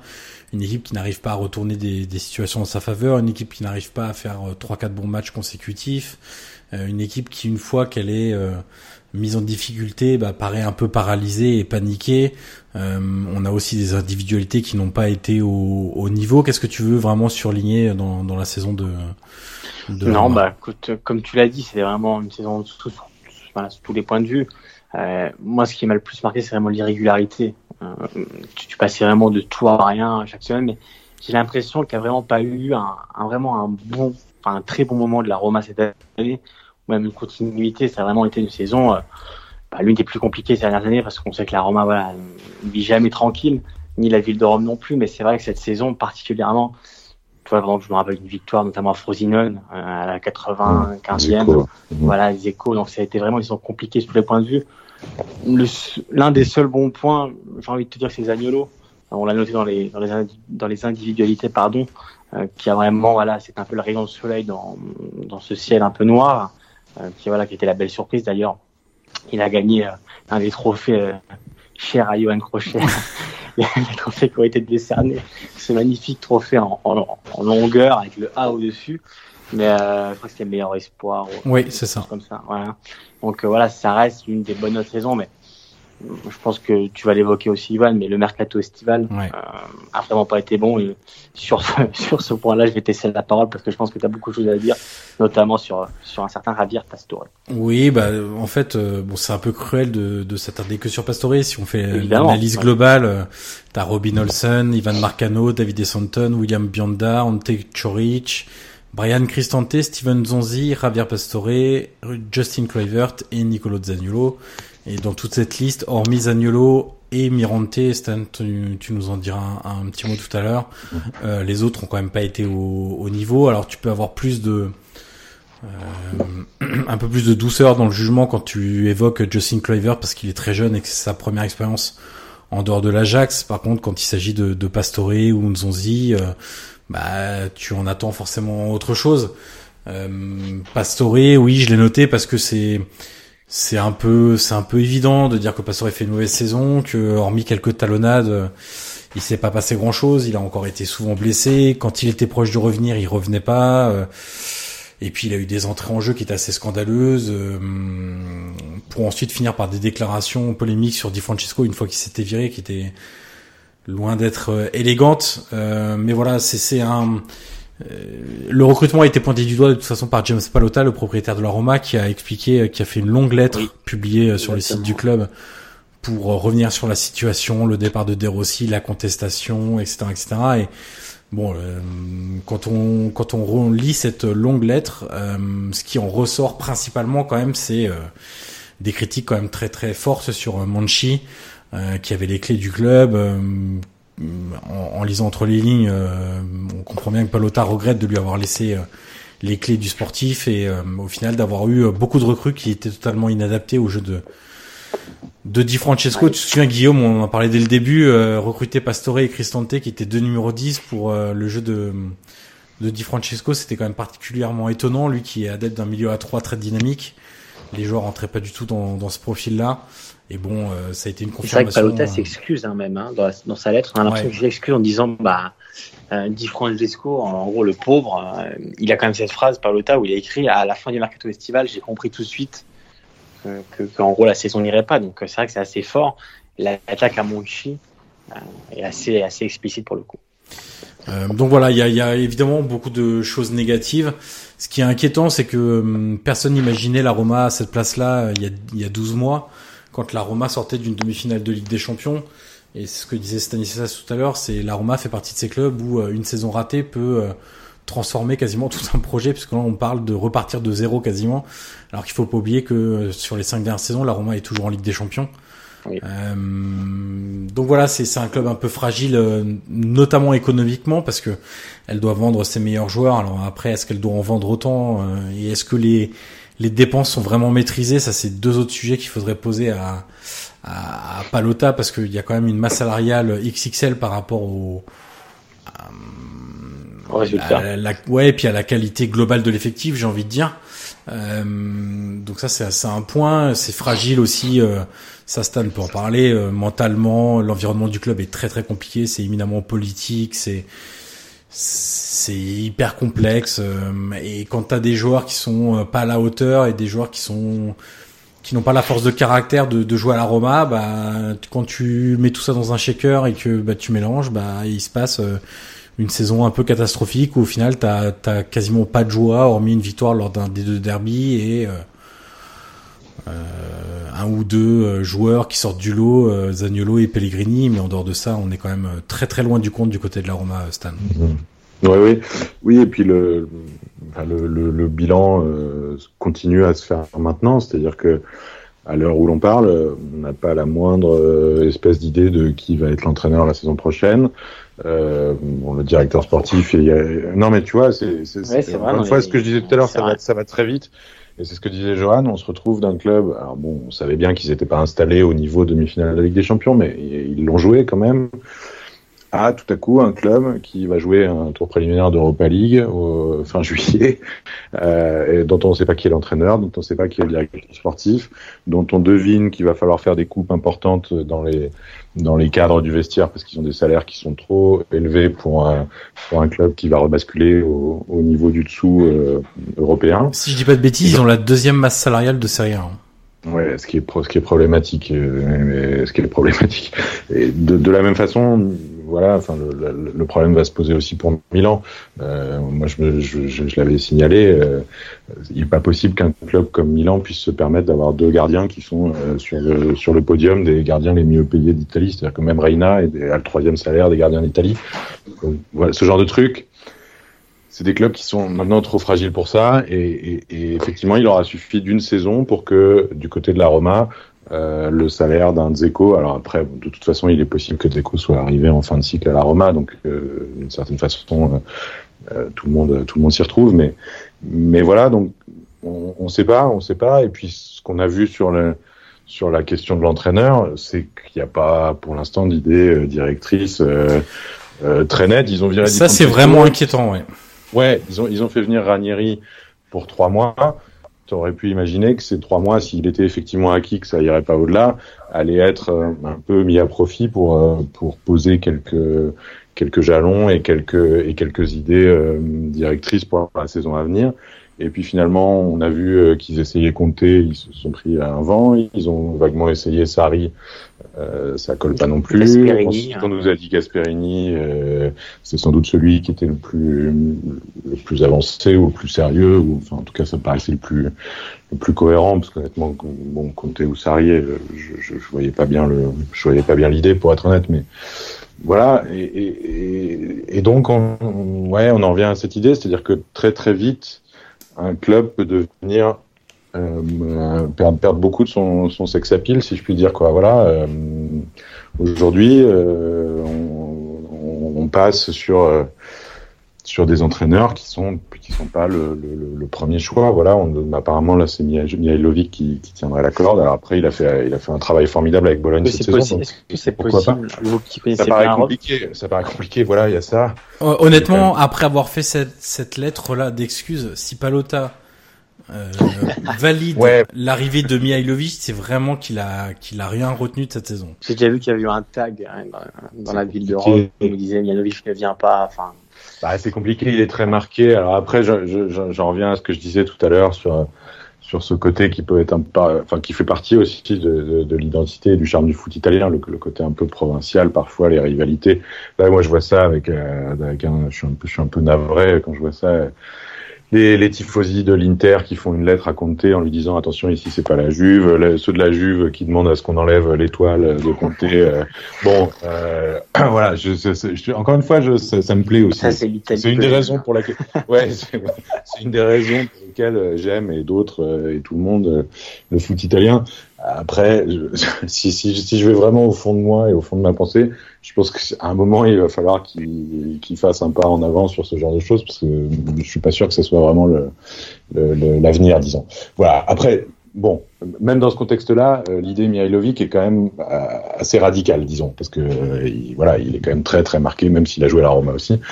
Il est quand même très très marqué euh, Lazio, donc ça paraît ça paraît compliqué. Mais mais encore une fois, on, voilà. Après les, les, autres entraîneurs, il y a, y a pas il y a pas il y a pas dix mille pistes. Après, on peut regarder. moi, ce qui me gêne en fait, c'est que ouais, en fait, ce qui me gêne, c'est qu'on qu'on va dans d'un joueur d'un entraîneur pardon comme De Zerbi donc on sait quel ah comment il fait jouer ses équipes et, et comment ça se passe à l'entraîneur de Rétafé qui est hyper défensif enfin voilà t'as l'impression qu'il contacte des entraîneurs parce qu'il faut un entraîneur et que on essaie de contacter un peu la terre entière pour avoir un ou deux accords et ensuite choisir le bon. Mais il n'y a pas de oui il y a pas de d'idée directrice de ce que doit être la Roma euh, l'année prochaine quoi. On, sait aussi que c'est la bon c'est la c'est la presse euh, la presse estivale italienne disons donc euh, donc peut-être que certains de ces noms là sont sont euh, si ce n'est totalement fantaisiste, au moins assez loin d'une réelle, d'une réelle discussion d'une réelle négociation. Mais bon, on en revient toujours au même truc. Di Francesco a été viré en, mars.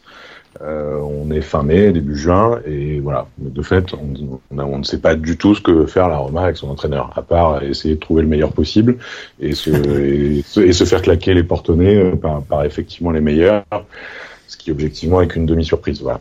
Donc euh, voilà. Après.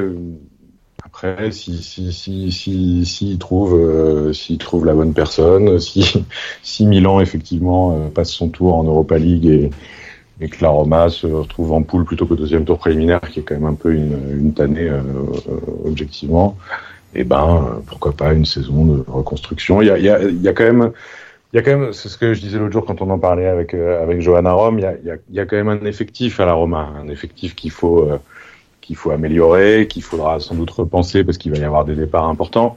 Mais il y a quand même il y a quand même quelques quelques bons joueurs, il y a des jeunes. Euh, c'est un club qui est pas non plus, euh, qui au moins de ce point de de ce point de vue-là, est pas non plus complètement à la dérive. Quoi. Il, y a, il, y a, il faut reconstruire, mais il y a quand même, il y a quand même du matériel pour le faire. Euh, un dernier point très rapide euh, avec toi, Stan, euh, sur la gestion des gardiens sous Di Francesco et bon le parallèle entre du coup Olsen et, et, Mirante. Oui, alors c'est un peu injuste pour pour Olsen, mais mais c'est comme ça. Moi, on en avait parlé déjà quand, quand j'avais fait la première émission avec vous, et puis par ailleurs aussi. La première impression de Olsen avait été assez assez angoissante. C'est un, gardien qui, dégageait un truc euh, assez incertain quand même et qui n'était pas qui était pas très rassurant, mais qui pour autant a, pas fait non plus d'erreurs majeures, a même sorti quelques quelques très bons matchs. Euh, voilà. Puis à un moment, ça a un peu, ça a un peu lâché en même temps que, en même temps que dit Francesco.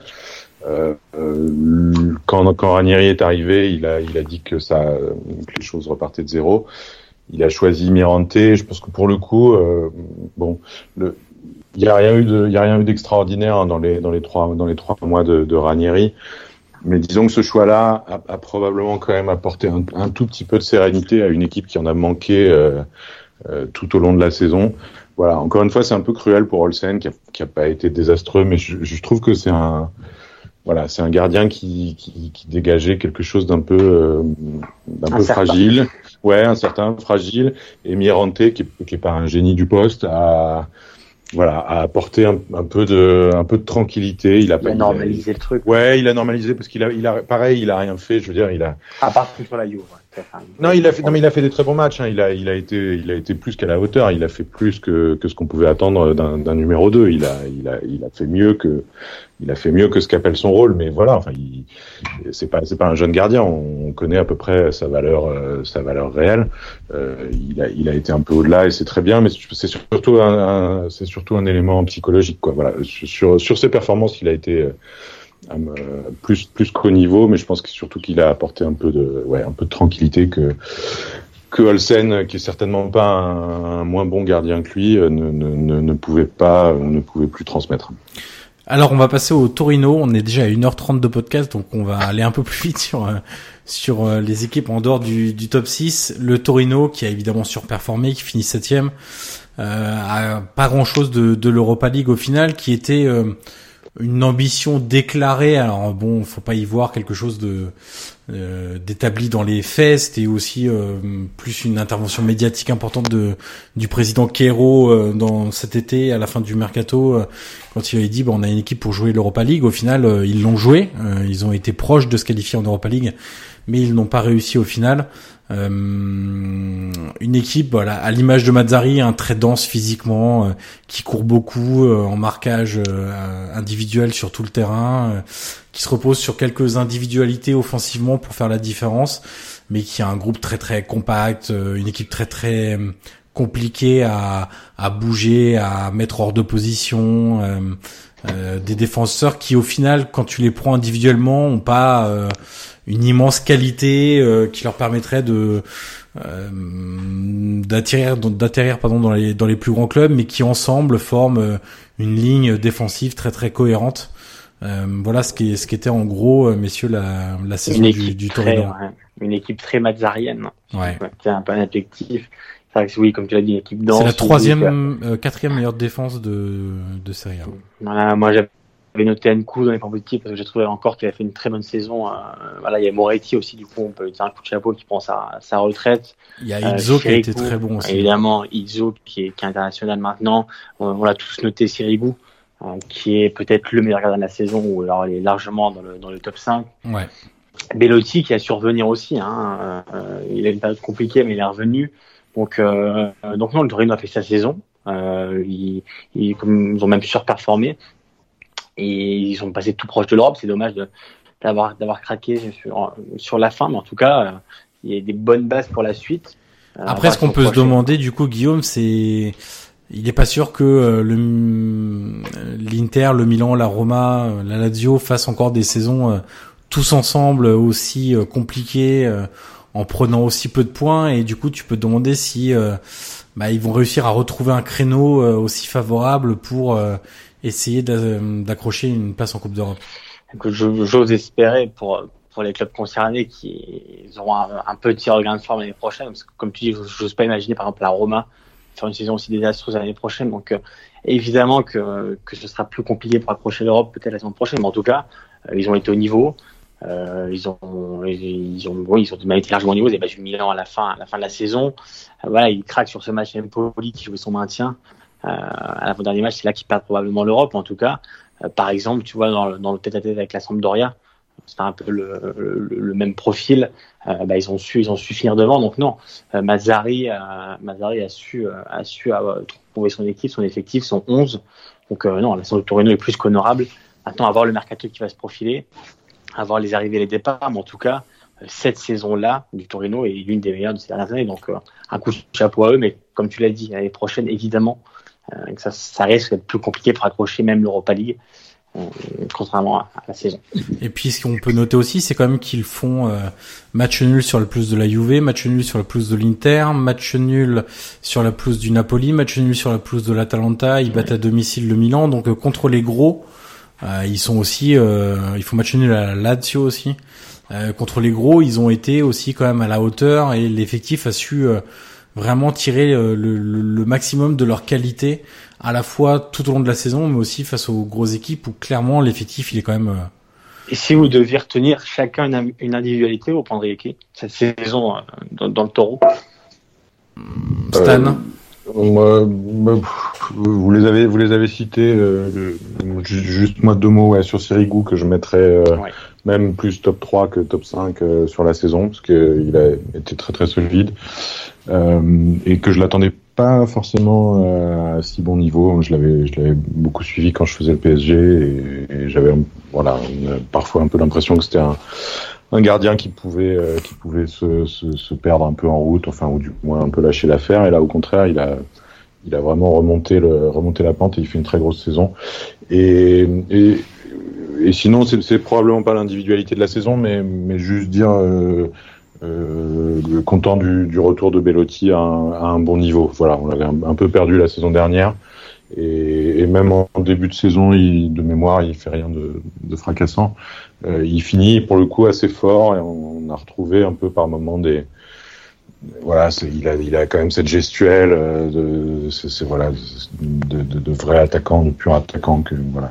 Il m'avait beaucoup plu il y a, il y a deux ans. Euh, enfin, il avait plus à tout le monde, hein, c'est pas à moi, il avait mis 26 buts, donc euh, on va pas... attention à ce petit jeune qui a mis 26 buts, vous avez sans doute raté. Donc euh, voilà, mais j'ai ouais content content de le retrouver à, à, ce niveau-là, avec cette confiance, avec voilà, avec ce, ce, à nouveau à tenter des, des volets, des, des frappes, voilà. Ça, j'ai j'ai bien aimé et globalement je trouve que ça a été une équipe assez sympa à suivre, voilà, vraiment vraiment coriace. courageuse, pas impressionnée, voilà, oui, c'est une, des, une des bonnes surprises. Il n'y en a pas 50 euh, de la saison, ça en fait partie. Alors on passe au huitième, la Lazio, et c'est le seul club qui nous a totalement divisé euh, entre ce qu'on attendait de cette équipe et le résultat final. Euh, moi, je les ai mis en légère sous-performance. Euh, Guillaume, tu les as mis en performance normale. Et toi, Stan, tu les as mis en surperformance. Bah oui, il gagne un trophée. Attends, moi, je suis, c'est mon côté, c'est mon côté Didier Deschamps. Moi, hein. quand il y a un trophée au bout, le reste. Euh, le reste importe peu et, l'Italie est quand même un, un, pays où il faut se les peigner les trophées. Normalement, c'est la Juve qui les prend tous. Ils en prennent euh, deux sur deux ans, une coupe, une coupe d'Italie, une super coupe. Euh, voilà. Alors oui, c'est un peu surperformance, c'est beaucoup dire parce que le classement en championnat est pour le coup plutôt un peu décevant. Mais il y a un trophée au bout et ça compte. Voilà. Euh, Guillaume, ce qu'on avait noté tout au long de la saison, quand même, c'est le le jeu qui avait un peu disparu, qui avait tant enthousiasmé. Euh, les, les, amateurs de foot italien, évidemment les tifosi de la, de la Lazio, euh, sous Simone Inzaghi. Oui, oui, et surtout dans les gros matchs. Alors euh, oui, certes, il gagne le derby, mais, euh, mais dans les gros matchs, on l'avait souvent souligné, notamment dans la phase allée, mais c'est vrai qu'ils sont souvent perdus euh, contre la Juve, contre Milan, contre l'Inter. Ça a été toujours compliqué, et là, ils perdent des points assez précieux. Donc, donc oui, le jeu qu'on a souvent loué à Inzaghi cette saison a été un peu perdu.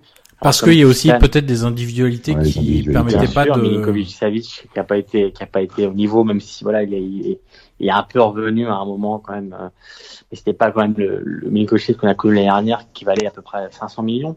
Mais euh, mais voilà, Luis Alberto était pas non plus euh, au, au meilleur de sa forme. Immobilier euh, en 2019 il a quand même pas été bon. Non. Euh, C'était l'homme de lui-même. Le, le seul bon bon point, enfin l'un des seuls euh, et je pense que toi, Yohan, tu seras d'accord, c'est Caicedo. Ouais.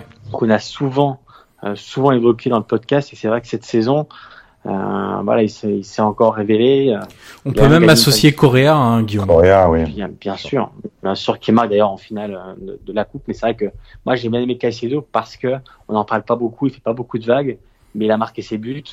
Euh, il en marque, il en marque deux, notamment un gène contre la Sambre. Donc, euh, il a fait quand même une belle saison. son association avec Immobilier a été bonne. Il a quand même porté la Lazio lui tout seulement parce que, comme on a dit, Immobilier marquait plus. Donc, euh, donc oui, Correa et Caicedo, euh, voir voilà Lucas Leiva. Moi, j'ai jamais été très fan de joueur, mais je trouve quand même qu'il a le boulot en, numéro 6. Donc, euh, donc oui, après, euh, voilà, la saison de Lazio n'a pas été pas été exceptionnelle euh, sur, au point de vue du championnat. Après, comme dit Stan, ils ont gagné une coupe, c'est ce qui compte. On sait que la Coupe d'Italie a, à Rome depuis depuis ce fameux derby en finale est, toujours toujours enfin, toujours importante.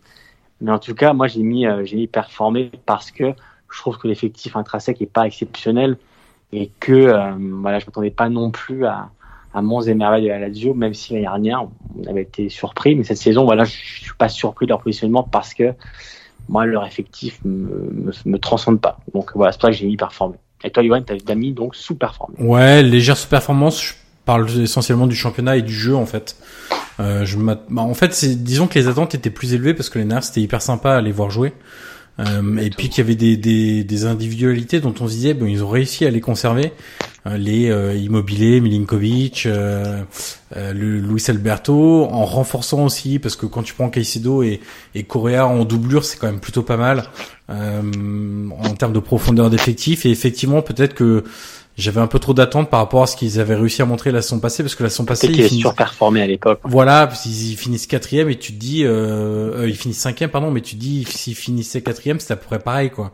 Ça joue la dernière journée face à l'Inter et tu te dis euh, bon en conservant euh, ce groupe, en, en, faisant quelques retouches et quelques ajouts.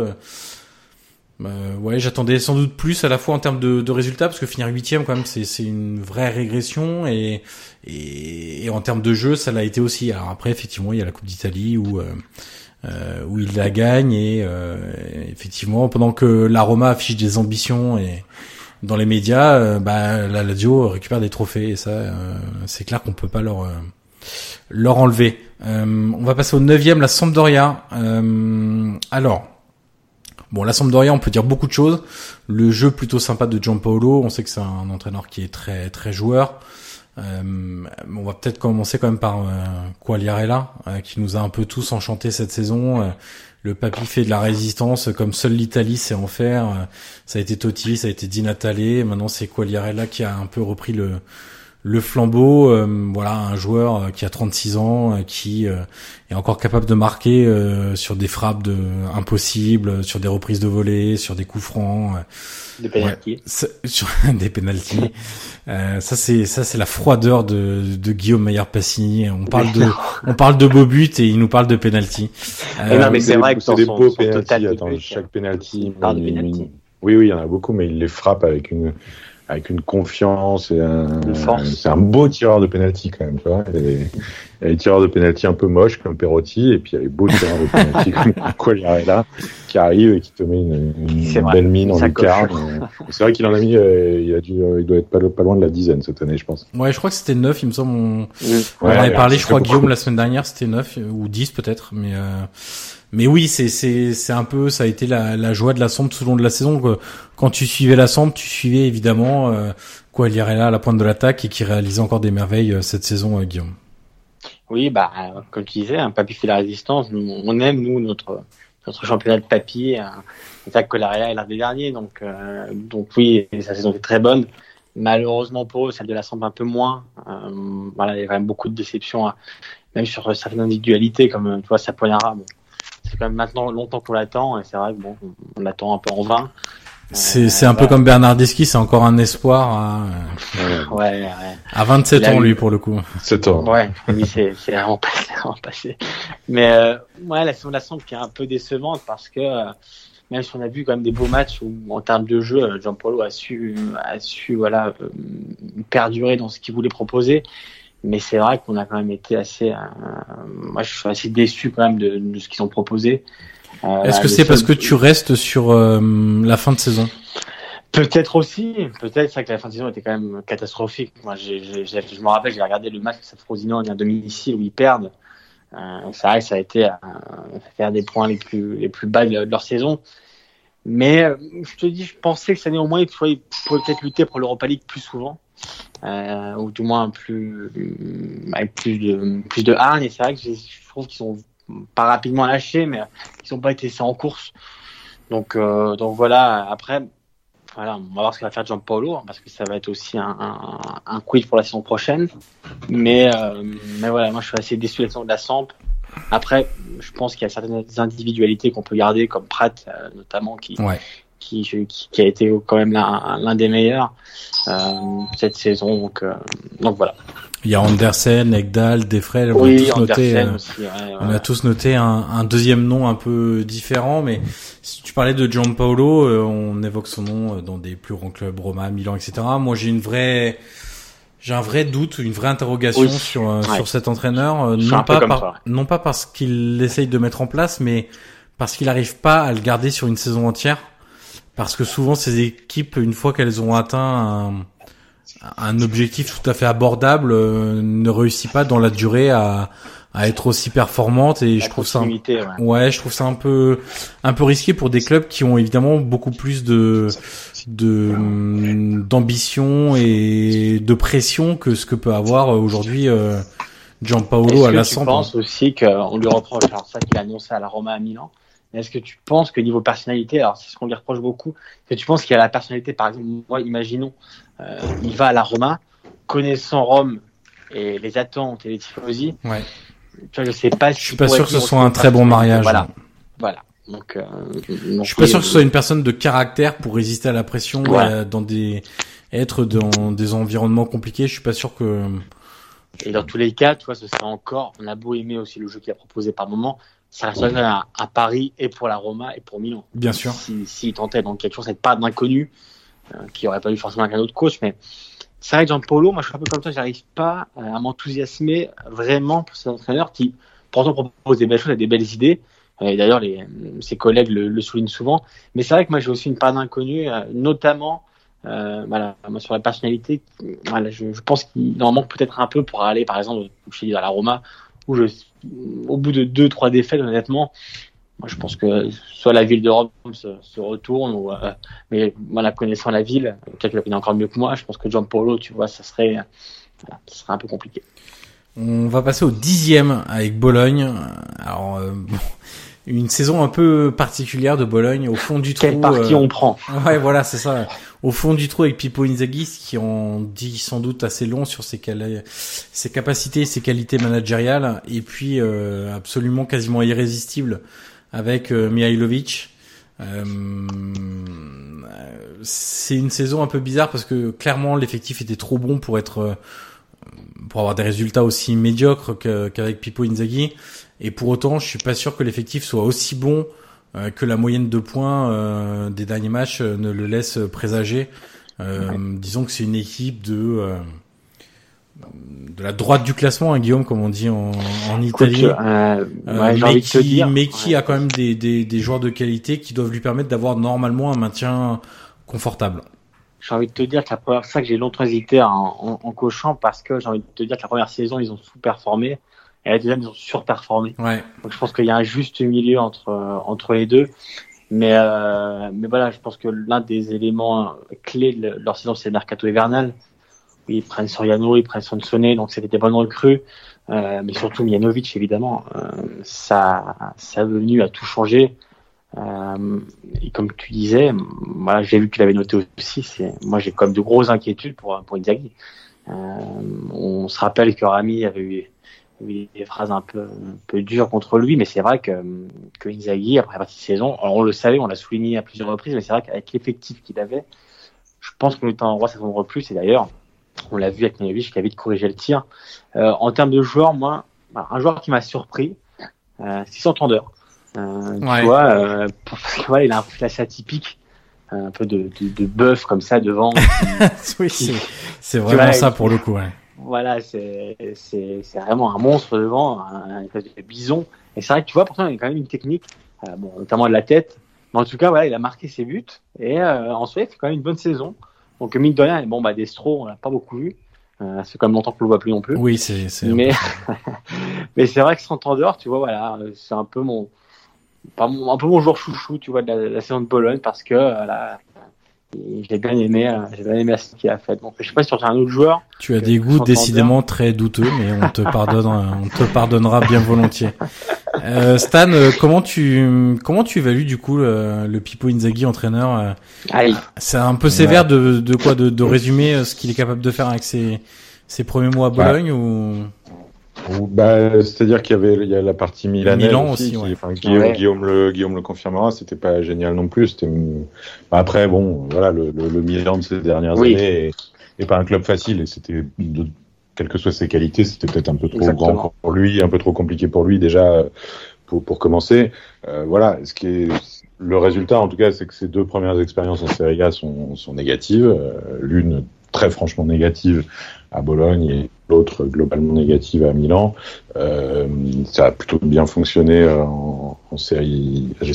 Avec Venise, il fait quoi? Il fait. Il monte en série B. De série C à série B. Ouais. Bon, ce qui est bien, mais c'est un peu un autre monde quand même. Euh, voilà. Euh, je sais pas ce que la suite lui réserve. Il est possible qu'il ait une petite période creuse là, le temps de se remettre. Euh, de cet épisode euh, bolonais parce que euh, voilà le, le, effectivement enfin voilà vous l'avez dit le, le, contraste entre les deux morceaux de la saison est, est hyper brutal et hyper saisissant et que euh, voilà Mihailovic a, a fait un, un, boulot assez admirable mais c'est pas non plus un, a priori un, un, génie du jeu donc euh, donc oui c'est c'est euh, c'est dur pour Inzaghi, euh, mais euh, la question se pose de, ouais, de, sa, de, sa, de sa valeur à, ce niveau-là, en tout cas. Je sais pas, je sais pas où il va rebondir. je sais pas quand. Difficilement en Serie A, en tout cas. Et difficilement en Serie A, a priori. Je suis d'accord. Alors on passe au 11e. Et je, je l'avoue bien volontiers, c'est un de mes chouchous de la saison, c'est Sassuolo. Ah, euh, alors certes, été voir jouer. Oui, ah oui, j'ai eu le mérite d'aller au Mapei Stadium euh, pour un match encore très humide. C'est une constante en Italie en cette fin de saison. Euh, mais euh, mais cette équipe au final, euh, si on devait juger le, c'est dur de juger la saison. Si on doit juger le jeu, elle va sans doute au-delà de nos attentes. Si on juge le résultat final, on a tous les trois marqué performance normale, en ligne avec ce qu'on attend de d'une équipe de Sassuolo qui est bien trop forte pour euh, jouer la relégation et à qui il manque encore quelque chose pour euh, s'installer de manière euh, durable et confortable dans la première partie du classement.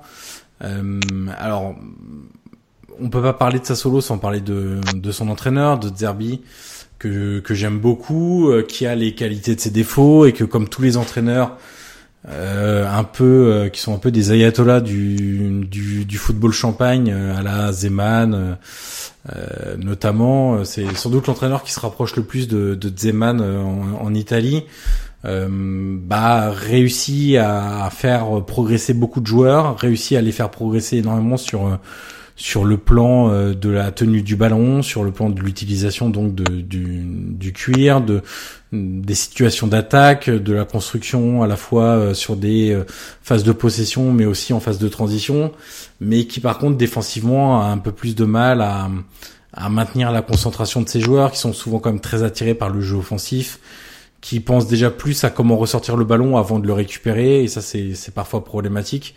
Et puis qu'il y a des joueurs qui ont un peu euh, coulé individuellement ou qui ont un peu, euh, oui, euh, coûté des points individuellement. Je pense à Concili dans les buts qui qui ne alors qui en soi est un gardien tout à fait convenable, mais qui vraiment je trouve ne correspond pas au jeu prôné par De Zerbi, notamment dans l'utilisation du ballon. Ouais. Et c'est vrai que euh, tu as aussi des défenseurs qui sont un peu passés à travers, comme Peluso. Je trouve qu'il a quand même, en défenseur central, il a encore beaucoup de, de mal. Et puis, une équipe qui joue autant offensivement et qui n'a pas de grands buteurs, euh, forcément, euh, bah, ça pose des problèmes parce que le nombre d'occasions de la de à chaque match était quand même très très impressionnant et c'est c'est enfin c'était rarement payé. Moi, le match que j'ai vu, c'était Sassuolo Parme. Bon, c'est un match qui doivent gagner 3-0. En l'occurrence, avec Matri et Babacar devant, c'est oui, c'est compliqué. C'est c'est évidemment des limites euh, du jeu de de, de Zerbi. Non, bah, je, je pense que ça tout dit. Hein. Euh, c'est une équipe qui a les qualités et ses défauts, comme tu as dit. Honnêtement, euh, moi, j'ai pris beaucoup de plaisir à sur, sur certains matchs. Voilà, moi, parfois, c'est leur naïveté, je l'ai noté, c'est leur naïveté qui, qui, a un peu, qui a un peu pêché. Je, je me souviens de ce, je pense que tu te souviens aussi, Johan, ce Sassuolo 100, qui est fait 6-3, je crois. Euh, voilà, qui est assez symbolique. C'est vrai que c'est une équipe qui jouait bien, mais qui parfois faisait preuve de trop de naïveté. C'est la, la seule équipe qui s'est fait croquer par Patrick Schick euh, cette saison, qui, leur, a pris la profondeur euh, trois fois, il a fait un but Exactement. Voilà. C'est assez, assez, assez symbolique. Comme, comme, comme, exemple de naïveté, euh, ça, ça, se pose là. Mais en tout cas, toutes les défenses de Serie A ont réussi à prendre Schick, sauf la défense de Sassuolo. en tout cas, par contre, moi, je suis très intrigué. Je l'ai mis notamment sur Twitter par des Zerbi. C'est vrai que je n'ai pas envie de m'enflammer, mais c'est vrai que dans ce qu'il propose, dans ses concepts de jeu, dans ses idées, même quand il parle, euh, je suis, très curieux de savoir s'il peut, du moins s'il est prêt pour. Euh, alors j'ai vu que tu militais pour peut-être des Herbies à la Roma, euh, Johan, mais c'est vrai, moi il m'intrigue et je me demande vraiment, je sais pas ce que tu en penses, si il est prêt, euh, ou du moins si, ses idées peuvent être appliquées par exemple dans un club comme la Roma. C'est difficile. Euh, en fait, il faudrait surtout que le club soit prêt à lui donner du temps. Et ça, on sait qu'en Italie, c'est toujours compliqué. Surtout à Rome. Ouais, encore plus à Rome. Euh, après, une saison comme celle qui arrive peut peut-être aider à ça où il y aura euh, forcément un peu moins d'attente, un petit redimensionnement de, de, cette équipe et de ses, et de ses ambitions. Mais forcément, un entraîneur, un entraîneur comme ça, c'est un peu comme Gasperini, c'est un entraîneur avec un style vraiment très marqué et donc qui a besoin de temps pour euh, modeler ses joueurs, pour leur euh, inculquer tous ses préceptes de jeu, etc. Et forcément, si tu lui dis, bah tiens, tu vas à la Roma, mais au bout de deux mois, faut qu'on soit dans les six premiers, ou dans les quatre premiers, peu importe, euh, forcément ça va pas aller avec euh, avec euh, ce qu'il va essayer d'enseigner. Donc moi je pense qu'il risque de se heurter toujours à la réalité des grands clubs italiens. Si on parle de est-ce qu'il peut, voilà, est-ce qu'il peut aller dans un grand club? J'aurais tendance à dire seul l'avenir nous le dira et on attend la démonstration par l'exemple, mais Malheureusement, la réalité en Italie, c'est que si au bout de deux mois, et encore deux mois, c'est long, euh, on a vu avec Gasperini à l'Inter, ça peut durer un mois. Si au bout d'un mois, euh, c'est pas satisfaisant, tu peux te, tu peux te faire dégager. Donc, euh, donc voilà. toi, Stan, comment tu, tu, tu juges le, le Sassolo de cette saison? Et puis peut-être, vu qu'on parle essentiellement de, de, de Zerbi, comment tu juges cet entraîneur-là? Non, mais je, suis, je suis un peu d'accord avec toi. C'est un entraîneur qui fait envie, en tout cas, et c'est déjà, et, c'est déjà pas mal. Après, il faut se souvenir que finalement l'histoire Di Francesco, euh, avec des avec des, des, projets de jeu différents et pas si éloigné de ça, si éloigné que ça de, de cette histoire. C'était Sassuolo, c'était l'entraîneur un peu un peu qui monte, euh, l'entraîneur qui a des idées. Et, effectivement, on a vu que ça pouvait être très compliqué dans, dans un environnement comme celui de la Roma. Euh, après, on a, on a fait long tout à l'heure sur la Roma. La pourra pas se permettre indéfiniment de de prendre des de prendre des directions et d'en changer brutalement tous les tous les 18 mois. Donc effectivement, s'ils font ce choix-là, et je sais, sais pas s'ils le feront pas, j'ose espérer qu'ils qu'ils le feront en connaissance de cause et et en et en sachant ce que ça implique sur sur une durée longue. Euh, voilà, on a on a fait rapidement le tour tout à l'heure. Moi, je trouve que ça fait partie des des entraîneurs euh, qui pour un club comme la Roma tel qu'elle est aujourd'hui de, devrait devrait être euh, à, minima une piste à creuser et, une idée à et une idée à poursuivre. Voilà. Sur, le reste, vous avez, vous avez dit l'essentiel. La, la, fin de saison a été un peu un, peu chaotique, un peu un peu irrégulière, euh, mais bon. Euh, Peut-être que tu peux ajouter quelque chose sur Berardi, du coup? Oui, non, mais Berardi, c'est c'est un peu le, le Bernardeschi de, Emilie Romagne. voilà. Quand je suis arrivé en Italie, on m'a dit ah, tu vas voir les deux jeunes qui vont tout casser, c'est Bernardeschi et Berardi. Et, voilà, alors au moins Bernardeschi a, franchi le pas. Voilà, il est, il s'est frotté euh, à un, grand club.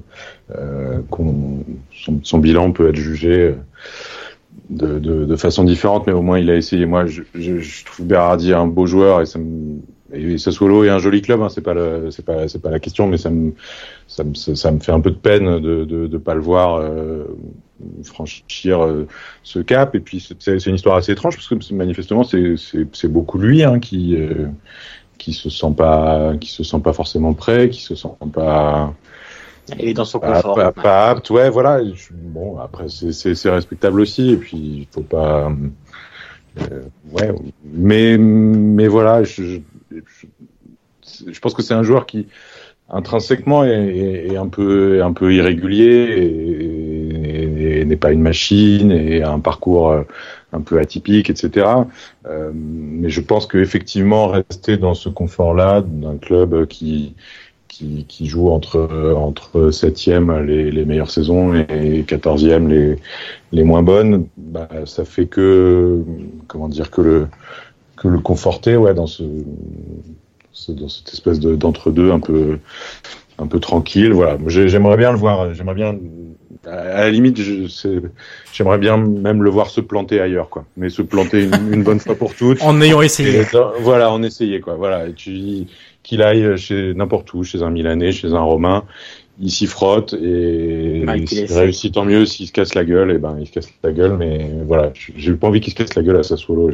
Encore une fois, avec avec avec avec beaucoup de respect pour Sassuolo, qui est un, qui est un club qui travaille bien et qui et qui est un joli club, mais voilà, j'ai envie de le voir se planter ailleurs. En tout cas, des bonnes notes de Sassuolo rapidement. Boga, moi que j'ai beaucoup aimé, hein, j'ai beaucoup aimé cette saison. Sensi, oui, euh, évidemment. qui a été qui a été un des piliers de, de Zerbi, Demiral, qui a quand même fait, euh, depuis qu'il est arrivé, a quand même été bon. Ouais. Euh, c'est dans le de la Juve, mais, euh, mais voilà, quand même plusieurs bonnes notes. Mais c'est vrai que tu vois l'ascension de Boga, euh, moi m'a beaucoup plu. Euh, sa personnalité aussi. Ouais. Donc, euh, donc, voilà, moi c'est. C'est aussi sur ça que tu juges un entraîneur finalement. C'est comment il arrive à faire progresser des joueurs. Et aujourd'hui, tu peux sortir facilement 6-7 joueurs de cette équipe qui ont énormément progressé avec De Zerbi. Euh, on peut parler de bon alors Demiral progresser euh, c'est difficile parce que ce qu'il avait pas déjà ce niveau en arrivant euh, c'est un peu délicat mais les joueurs comme Sensi comme Boga même comme Duncan je trouve que cette saison offensivement il a beaucoup progressé. Bourabia a été quand même très bon dans, dans la saison. On peut noter Locatelli qui a pas mal progressé. On peut noter Paul Lirola qui est vraiment moi un arrière droit que je trouve très très très bon donc voilà, il y a, y a, pas mal de joueurs qui, qui progressent avec ce, ce, ce type d'entraîneur. Euh, douzième. Pour Sassuolo, le classement, le classement est un peu autant le classement de Bologne est un peu trompeur euh, vers le haut, autant pour Sassuolo il est un peu trompeur vers le bas. C'est une équipe qui, qui, qui, globalement sur la saison a montré un peu plus que un peu plus que sa onzième place. Ouais, et qui a eu un vrai trou euh, début d'année 2019, c'était assez compliqué, mais euh, mais effectivement euh, par rapport à la prise de risque et et ce qu'ils ont essayé de faire, c'est vrai que je, je, le trouve euh, pas très très bien payé ce, ce club. Non, c'est ça, c'est ça. Euh, 12e l'Udinese, euh, qui a été un peu un club anonyme cette saison. On a très peu parlé de l'Udinese parce qu'il s'y passe plus grand chose malheureusement pour le club du Frioul. Euh, on sait que l'ambition des propriétaires maintenant c'est plus tourné vers euh, Watford et non plus vers le et non plus vers l'Udinese et qui, on se le rappelle évidemment, il y a 14 ans était quatrième de Serie A. Donc euh, on en est bien bien loin aujourd'hui. Ça joue le maintien euh, chaque saison, ça change d'entraîneur chaque saison, ça part sur des profils totalement différents, ça teste même des trucs euh, un peu improbables comme l'entraîneur d'El Corcon en début de saison. Ouais. Un mouvement que on a tous eu un peu du mal à comprendre. mais voilà, on sait que les joueurs sont de passage, ça aide pas à la cohésion d'équipe, ça aide pas à à, réaliser une saison collectivement euh, bonne, euh, à créer ne serait-ce que de l'enthousiasme aussi au, niveau des supporters euh, dans ce dans cette Dacia Arena qui est souvent quand même assez vide. Alors les chaises de couleur, les les, les, sièges de couleur euh, peinent à masquer parfois l'absence de, de spectateurs, mais saison anonyme. Ouais, saison anonyme avec un seul joueur qui, enfin, qui ressort vraiment, c'est Rodrigo De Paul, euh, qui restera, euh, je pense pas. Leader technique. À l'Odinese. Et moi, j'ai bien aimé Fofana aussi. Je trouve qu'il a fait un, de grosses prestations, notamment toute la première partie de saison euh, d'année 2019, qui lui aussi intéresse des, des formations un peu plus huppées. Euh. voilà, on a réussi à sortir deux individualités, mais derrière, c'est quand même très très compliqué. Et puis de toute façon, quand tu quand tu confies ton attaque à Lasagna et Okaka en termes de profil, tu sais vers quoi tu t'orientes et et bon, autant des clubs comme ça solo prennent des risques au niveau des entraîneurs avec des équipes qui jouent, autant l'Oudinez et bon, c'est c'est très conservateur. Je suis pas sûr qu'il y ait beaucoup d'autres choses à, à rajouter sur la saison de. On va passer au 13e, la Spal, euh, dont on a finalement beaucoup plus parlé, euh, qui a un projet de jeu un peu plus ambitieux. Euh, alors toi, c'est ton chouchou, Guillaume. On va commencer par là. Mm. C'est Lazzari, l'arrière droit, euh, qui finit quasiment meilleur passeur. Il doit pas être loin, il doit être deuxième ou troisième euh, en termes de passes. Bah non, bah, Zari, oui, j'en ai assez parlé, mais c'est vrai que cette saison, voilà, il, a quand même confiance, il vient quand même de, plusieurs bonnes saisons, mais c'est vrai que cette saison, notamment, euh, comme tu disais, c'est l'un des meilleurs passeurs du championnat. Euh, je trouve très intéressant. Dans, voilà. je trouve très intéressant ce qu'il propose vers l'avant. Il y a toujours la, tête haute, les appels en profondeur, l'intelligence du jeu sans ballon. Moi, c'est vraiment un joueur euh, assez complet. Alors certes, évidemment que ce sera jamais, ce sera jamais cafou, mais voilà, moi, moi, je l'aime vraiment beaucoup. Évidemment, j'aimerais le voir à un niveau peut-être un peu plus supérieur, mais en tout cas, cette saison, euh, lui était très bon. Et l'Aspal a fait qu'on a vu ce championnat. Donc, euh, donc non, c'était quand même une saison honorable pour eux. Ils sont sauvés. Euh, Semplici confirme quand même que c'est un bon entraîneur. Euh, au point qu'à Sampdoria sera intéressé par, par lui. Mais voilà, moi la saison de l'Aspal, j'ai trouvé quand même très bonne. Il y a plusieurs individualités aussi à, retenir. Petania aura fait sa saison. Euh, ah, Stanislas, tu veux nous en parler de, de Petania J'aime bien Petania. En fait. On parlait tout à l'heure des joueurs qui partent de l'Atalanta et qui ont du mal après. Finalement, lui a, réussi ailleurs ce qu'il n'arrivait pas à faire à, à l'Atalanta, à savoir marquer des buts. Euh, voilà, c'est un, un, un, gros travailleur et c'est pour ça que que je l'aime bien et que je suis plutôt content de sa réussite cette saison parce que les, années précédentes, bah, c'est un avant-centre de sacrifice. Honnêtement, il, il, bosse. Enfin, euh, euh, voilà, il, bah, il, est très costaud. C'est pas toujours très très beau à voir, hein, mais euh, mais, mais c'est un profil qui est, qui est précieux euh, pour son équipe. Et à l'Atalanta, par contre, il était très très pauvre en, en but. Il n'arrivait pas du tout à, à, à concrétiser.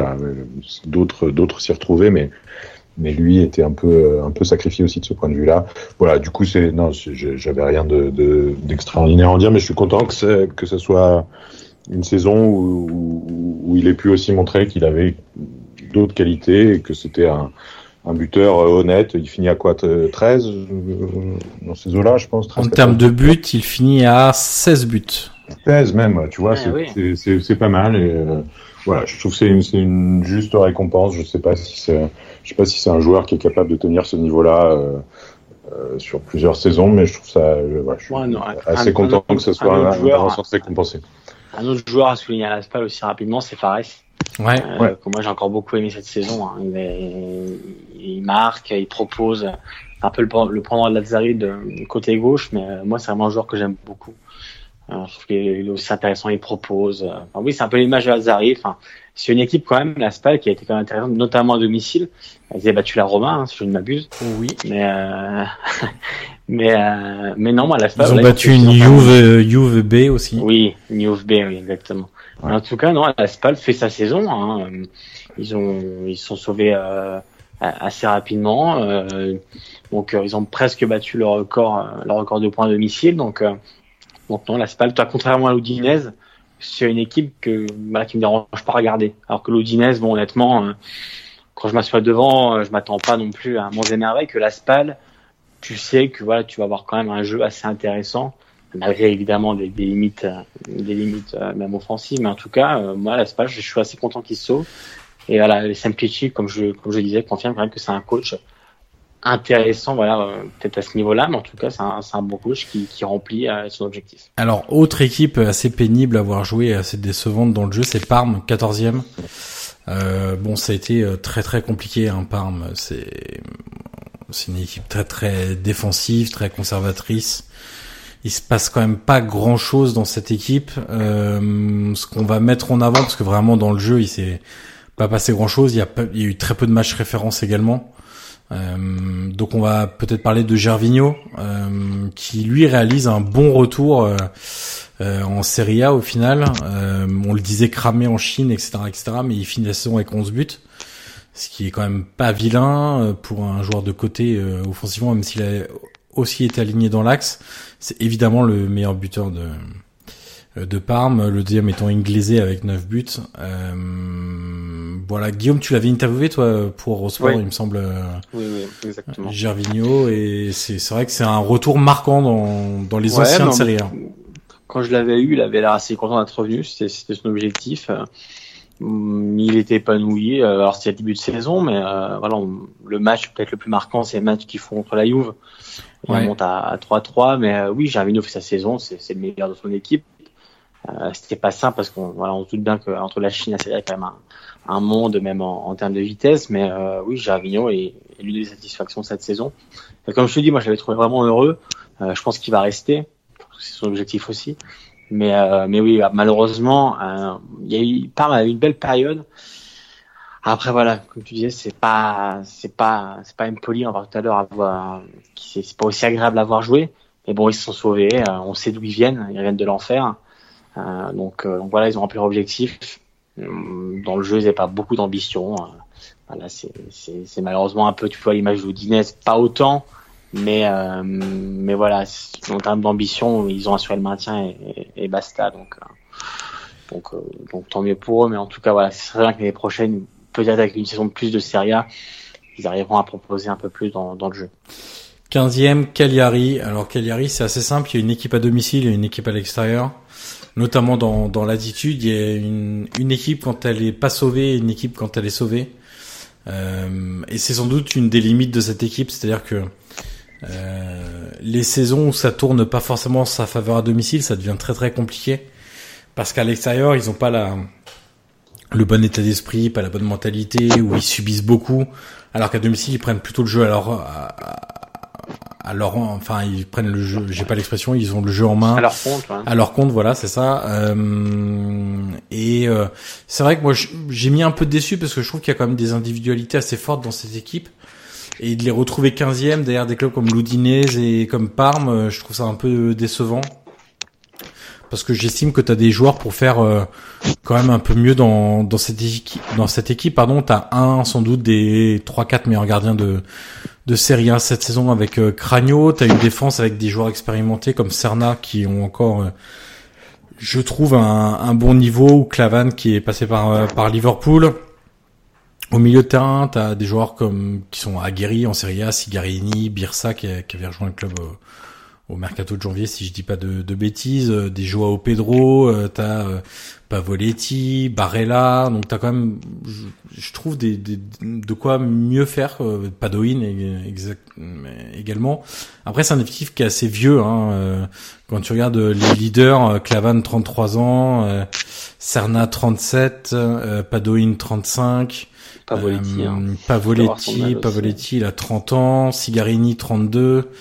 Euh, donc c'est vrai que c'est pas un effectif qui est hyper hyper jeune, mais ouais, je m'attendais peut-être un peu plus de cette équipe euh, que ce que j'ai vu cette cette saison et surtout, je suis déçu que cette équipe j'ai le sentiment qu'elle n'arrivera jamais à passer ce cap de euh, à domicile on est euh, on met une intensité folle et voilà et à l'extérieur bah on verra bien on verra bien ce qui va se passer quoi. Donc c'est en ça que la saison je la trouve un peu un peu décevante. T'as as, tout résumé. Hein. On peut souligner quand même la belle perte de, de Pavoletti cette saison, qui, qui, a marqué quand même ses, ses, buts, notamment de la tête. Hein. Oui, je crois que c'est le meilleur buteur de la tête en, en Europe. Donc, euh, donc voilà, Barella aussi, hein, qui, qui, qui, fait son boulot. Donc oui, c'est quand même assez décevant de les, de les retrouver derrière, comme tu as dit, des équipes comme l'Udinese. Et voilà, pareil, bon bah ils ont voulu sauver, ils ont acquis leur maintien à domicile. Euh, mais c'est vrai qu'à l'extérieur, honnêtement, ils renonçaient beaucoup trop, beaucoup trop à jouer. Ouais.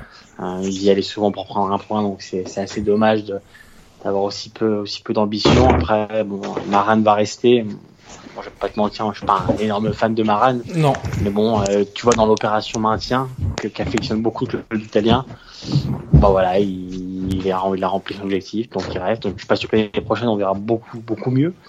Mais bon, voilà, malheureusement, il, voilà, Maran, c'est un peu, voilà, on, on, on connaît des entraîneurs comme ça, un peu comme comme Ballardini, euh, Di Carlo, euh... Di Carlo, voilà, qui arrive pour faire l'opération matin, qui sauve, qui reste. Après, généralement, il descend et puis du coup, bah, ils la reprendront. Enfin, c'est toujours pareil. Donc, euh... donc oui, c'est un peu dommage que Cagliari euh, pas un peu plus d'ambition. Après, voilà, il faut, faut aussi avoir les moyens, mais bah, à l'extérieur, j'aurais aimé les voir un peu plus, un peu plus courageux. Donc, euh, donc voilà. Et puis euh, Pavoletti, c'est c'est 11 buts de la tête quand même. Euh, ce qui n'est pas rien. Euh, le deuxième meilleur buteur de la tête en Serie A, c'est Santander, ton ami Santander avec 5 buts. Euh, voilà, on sait que c'est une des équipes qui centre le plus. Euh, également Cagliari, avec notamment la, la qualité de centre d'un Dario Serna, euh, qui a vraiment beaucoup apporté, je trouve, cette saison au, à, à Cagliari. Aussi, ouais. Ouais, et, et tu disais euh, la saison prochaine, on sait pas trop ce que ça va devenir. Euh, bah, D'autant plus que euh, quand même Barella va partir. Et ouais. quand tu perds un, ton joueur qui est techniquement potentiellement le le meilleur, ça devient forcément ça devient forcément compliqué. Euh, on va passer ensuite au euh, 16e de ce classement. Alors j'ai perdu ma fiche. Voilà. Là, alors là, il y a beaucoup à dire. La Fiorentina.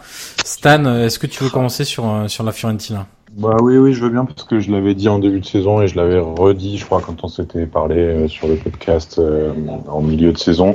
C'était une équipe euh, que je que je voyais plutôt bien, moi. C'est un c'est un groupe euh, qui me plaisait bien. Il y a il y a plein de joueurs que j'aime bien dans cette équipe. Euh, voilà. Bon, 16e 16e, c'est évidemment le, le, le, la sanction d'une saison où ça s'est très très très très mal passé. Euh, la, la, fin de saison est, est désolante vraiment parce que parce que voilà un, moment ça, ça, ça tourne mal et, et, on comprend que que l'équipe ira pas aussi haut qu'elle l'espérait mais mais s'écrouler comme ça c'est euh, c'est un peu navrant et les, les, les derniers matchs euh, vraiment avec euh, avec Montella, c'est difficile de savoir quelles, quelles, sont ses responsabilités. Elles sont probablement pas si pas si importantes que ça, mais les, je les ai pas tous vus hein, ces derniers matchs, mais j'en ai vu trois ou quatre et c'était vraiment euh, pénible. Ouais, pénible. Des, des, joueurs qui ont complètement lâché, des attitudes euh, très négatives. voilà, sur, sur, sur, notre tableau là, sur les individualités, j'ai vu que vous sortiez vers tout et, et sur l'ensemble de sa saison, c'est juste parce qu'il a il a été très bon par moment. toute la première partie de saison, il a vraiment bien joué. Mais c'est, c'est ces derniers matchs, honnêtement, sont, sont, sont à la limite. Franchement, sont à la limite. Lui, lui, il va rebondir. Euh, voilà. Euh, il est probablement à Naples, apparemment. Et c'est très bien pour lui parce que c'est sa valeur. Mais ce qu'il a montré euh, sur les dernières semaines à la Fiorentina, c'est, c'est pas, c'est, c'est pas, c'est pas conforme ni à sa valeur ni à la valeur d'un club comme la Fiorentina. Donc c'est, c'est, c'est un peu injuste. Euh, voilà, c'est dommage, c'est un, un vrai gâchis parce que je continue à penser qu'il y avait, euh, qu'il y avait vraiment un, un, groupe de qualité. Euh, il y, a, il, y a, il y a des jeunes et puis il y a, bon, il y a, il y a quand même eu un moment où cette équipe, euh, alors sur un sur un registre un peu moins un peu moins abouti que l'Atalanta, mais mais par moment elle était assez irrésistible aussi. Hein, je veux dire quand quand Chiesa a tourné à, à 100%. Euh, alors je, je suis d'accord, c'était encore une fois c'était moins élaboré, c'était assez basique, ça courait vite devant, mais c'était euh, c'était euh, moi je me souviens justement des matchs contre l'Atalanta, le 3 partout, euh, hyper spectaculaire. Quand ils en passent 7 à la Roma, bon c'est évidemment au moment où la Roma est, est dans le trou, mais c'était une équipe aussi qui à sa façon euh, euh, mettait beaucoup de rythme, mettait beaucoup de vitesse, jouait vers l'avant et, et, voilà qui avait un, qui avait quand même quelque chose d'assez d'assez excitant et d'assez plaisant à voir et ils ont, euh, ils ont, ils ont saboté ça avec une fin de saison euh, horrible, vraiment horrible. Et ils sont, et pareil, ils passent pas loin de, ils passent pas loin de descendre en série B, ce qui, ce qui aurait quand même été totalement invraisemblable euh, avec avec une équipe pareille et, et pour un club pareil. Voilà, donc pour moi, c'est la, c'est la grosse grosse déception euh, accentué par le fait que, que, que j'y croyais un peu. je me suis bien planté. mais, euh, mais voilà, je pense que c'est quand même assez inattendu qu'il se plante dans ses proportions. Ouais. Euh, voilà, 16e, c'est, c'est un, ils finissent à quoi 40 points, c'est, un, c'est invraisemblable. Honnêtement, c'est invraisemblable. Ils ont, ils ont, ils ont Chiesa, ils ont Vertu, euh, ils ont des bons défenseurs. Victor c'est, c'est pas mal. Euh, Muriel, même quand il est arrivé, qui a marqué des buts. Enfin, voilà, c'est, c'est Je, je, c'est difficile à expliquer. Un, un tel, euh, un tel effondrement, un, un nouvel entraîneur qui, qui n'arrive absolument pas. Euh, tu vois, on parlait tout à l'heure de Ranieri. Voilà, au moins il a, il a stabilisé l'ambiance. Il a euh, là rien du tout. Ça, ça, ça, a été la chute libre et rien ne l'a, rien ne l'a interrompu. Et Montella a accompagné cette chute. Euh, il avait l'air totalement impuissant. enfin, vous voyez sa tête dans les interviews d'après match chaque match un peu plus livide. Euh, bon, c'est, c'est, ouais, une fin de saison pénible, pénible, pénible, pénible, dur, vraiment. Euh, un point commun à tous nos points négatifs, quasiment, c'est qu'on a mis essentiellement des joueurs offensifs de cette équipe. On a du Chiesa, Simeone, Piaka, Gerson. C'est vraiment un secteur qui a beaucoup souffert euh, cette saison. Euh, pour ceux qui ont vu la, dernière saison de de Gianni Simeone, euh, ils doivent sans doute pas le reconnaître cette saison. c'est un joueur qui est vraiment, qui a été en très très grosse difficulté. on sait que c'est un joueur qui est très actif, très mobile, qui se bat beaucoup, etc. Et même ça, on l'avait pas trop cette saison. Il faut quand même rappeler que la dernière victoire de la Fiorentina en Serie A, c'est le 17 février. Euh, donc ils ont passé trois mois sans victoire jusqu'à la fin de la saison. La dernière victoire à domicile de la Fiorentina remonte au 16 décembre 2018. Donc ils sont passés six mois, enfin cinq mois sans victoire à, domicile euh, également. Euh, autant, alors par exemple moi un joueur comme Chiesa, je, reste globalement très déçu de, sa saison. Euh, parce que quand on est présenté comme le grand espoir du football italien, bah il faut faire autre chose. Alors certes le contexte ne l'a pas aidé, mais t'as tu as des joueurs qui se révèlent dans les contextes difficiles et qui arrivent à porter une équipe. Lui, en l'occurrence, on a vu qu'il n'était pas encore prêt à ça et puis il a surtout beaucoup gâché offensivement. Euh, un très très gros déchet. Alors euh, Chiesa se dépense beaucoup, va très vite, euh, ça c'est très bien, mais devant le but, il finit la saison avec 6 buts, ce qui est quand même absolument je vais pas dire ridicule, mais pour un joueur de ce talent-là, à l'origine, il n'y a pas de progression en fait euh, dans, dans les stats et même en termes de ressenti dans le jeu, je trouve qu'il y a même une une régression. Donc euh, donc voilà, c'est une individualité moi que je voulais ressortir parce que à l'instar de ce qu'on dit de Bernardeschi et de euh, ce qui se passe, etc. voilà, c'était c'était assez compliqué. Juste, juste, sur ce point, je suis en partie d'accord. Juste pour le coup, lui, en termes d'âge, il est réellement un espoir. C'est-à-dire qu'il a 21 ans ou ouais. juste. Euh, contrairement à Bernard Desquier et Bernard Berardi qui sont qui il est parfois comparé. Voilà. Mais après sur le sur le diagnostic, je suis assez d'accord avec toi. Il a eu une, une, courte bonne période où il avait conjugué les buts avec ses qualités habituelles.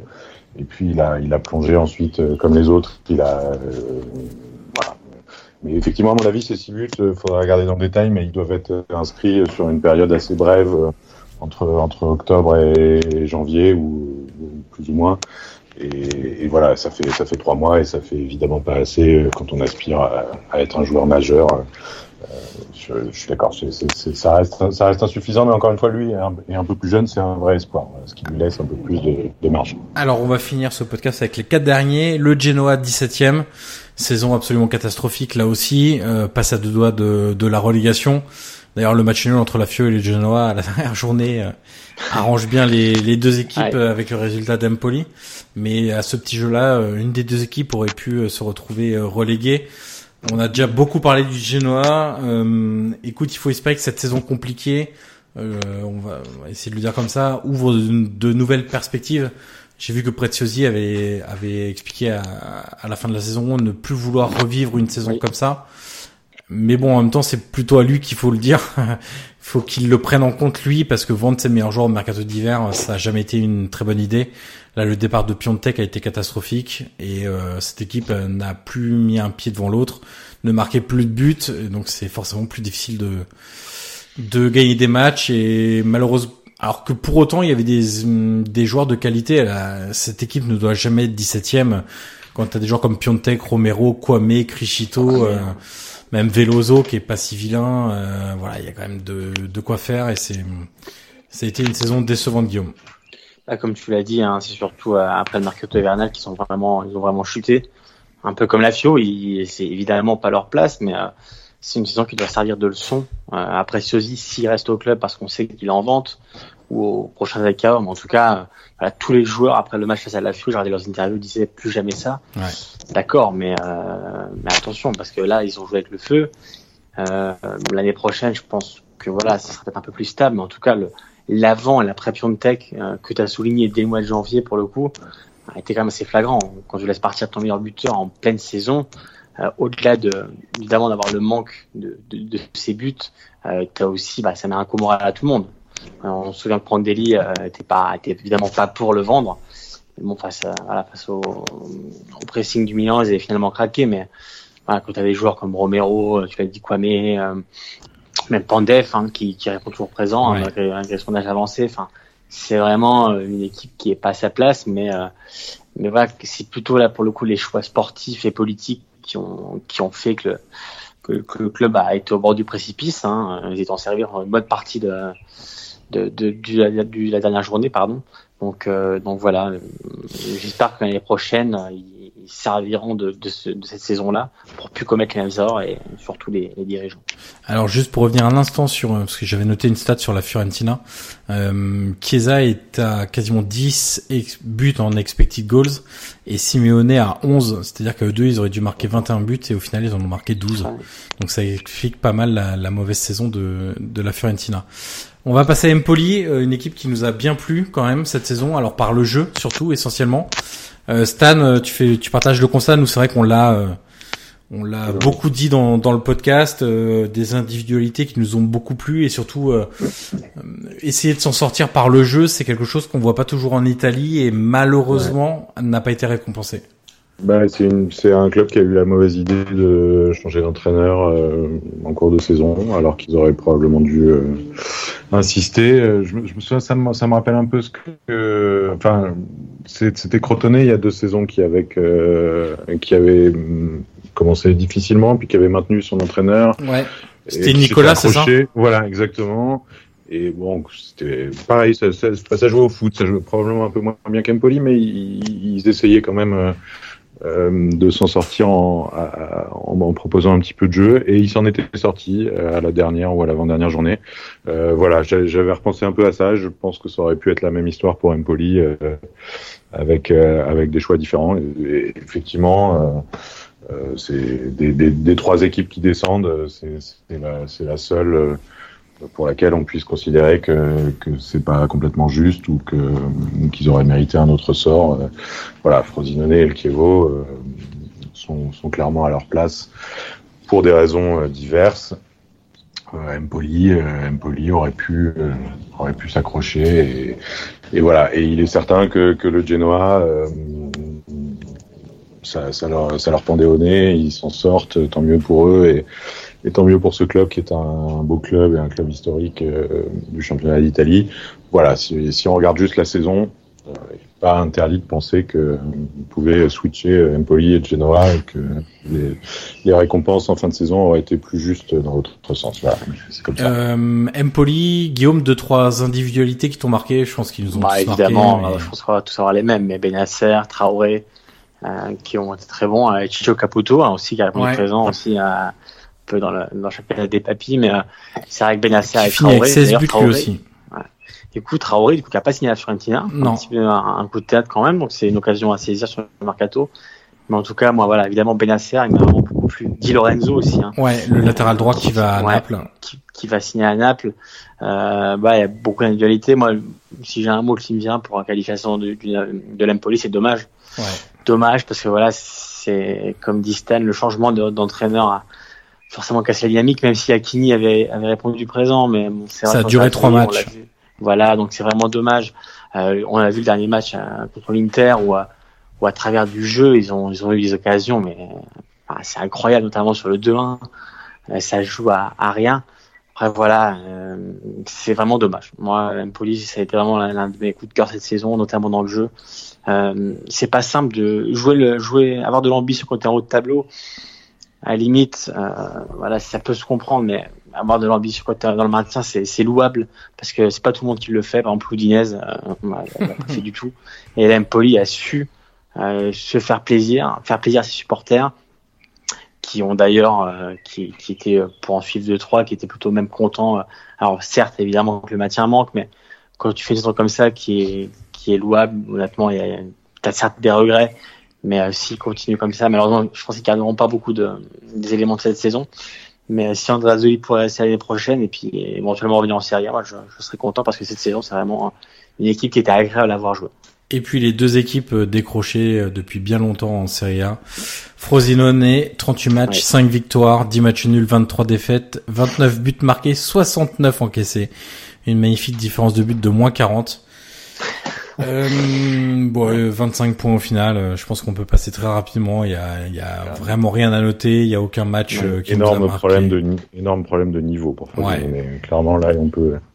Là, c'est une des rares équipes où ça sert à rien de d'expliquer individualité, jeu, tout ce qu'on veut. Voilà, ils ont, c'est une équipe de série B, honnêtement. Voilà. Notons quand même que c'est la seule équipe pour laquelle nous n'avons mis ni élément positif, ni élément négatif ouais. dans notre petit tableau parce que. Bah non, mais c'est vrai, il n'y a pas, il y a pas un joueur dont tu te dis tiens, lui, il ferait du bien à telle équipe de la première partie de tableau ou tiens, il peut exploser là. Ou pour moi, honnêtement, c'est une équipe de série B avec des joueurs de série B. Et ce qui est pas indigne, mais voilà, ça, ils sont, ils sont à leur place.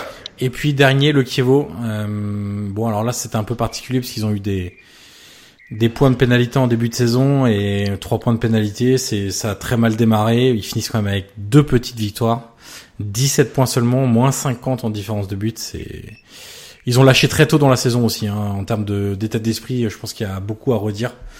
euh, sur cette équipe. Euh, on sentait même au mercato d'hiver que ce club était vendait un peu les derniers bijoux de famille. Birsa, Sorrentino était à deux de partir aussi.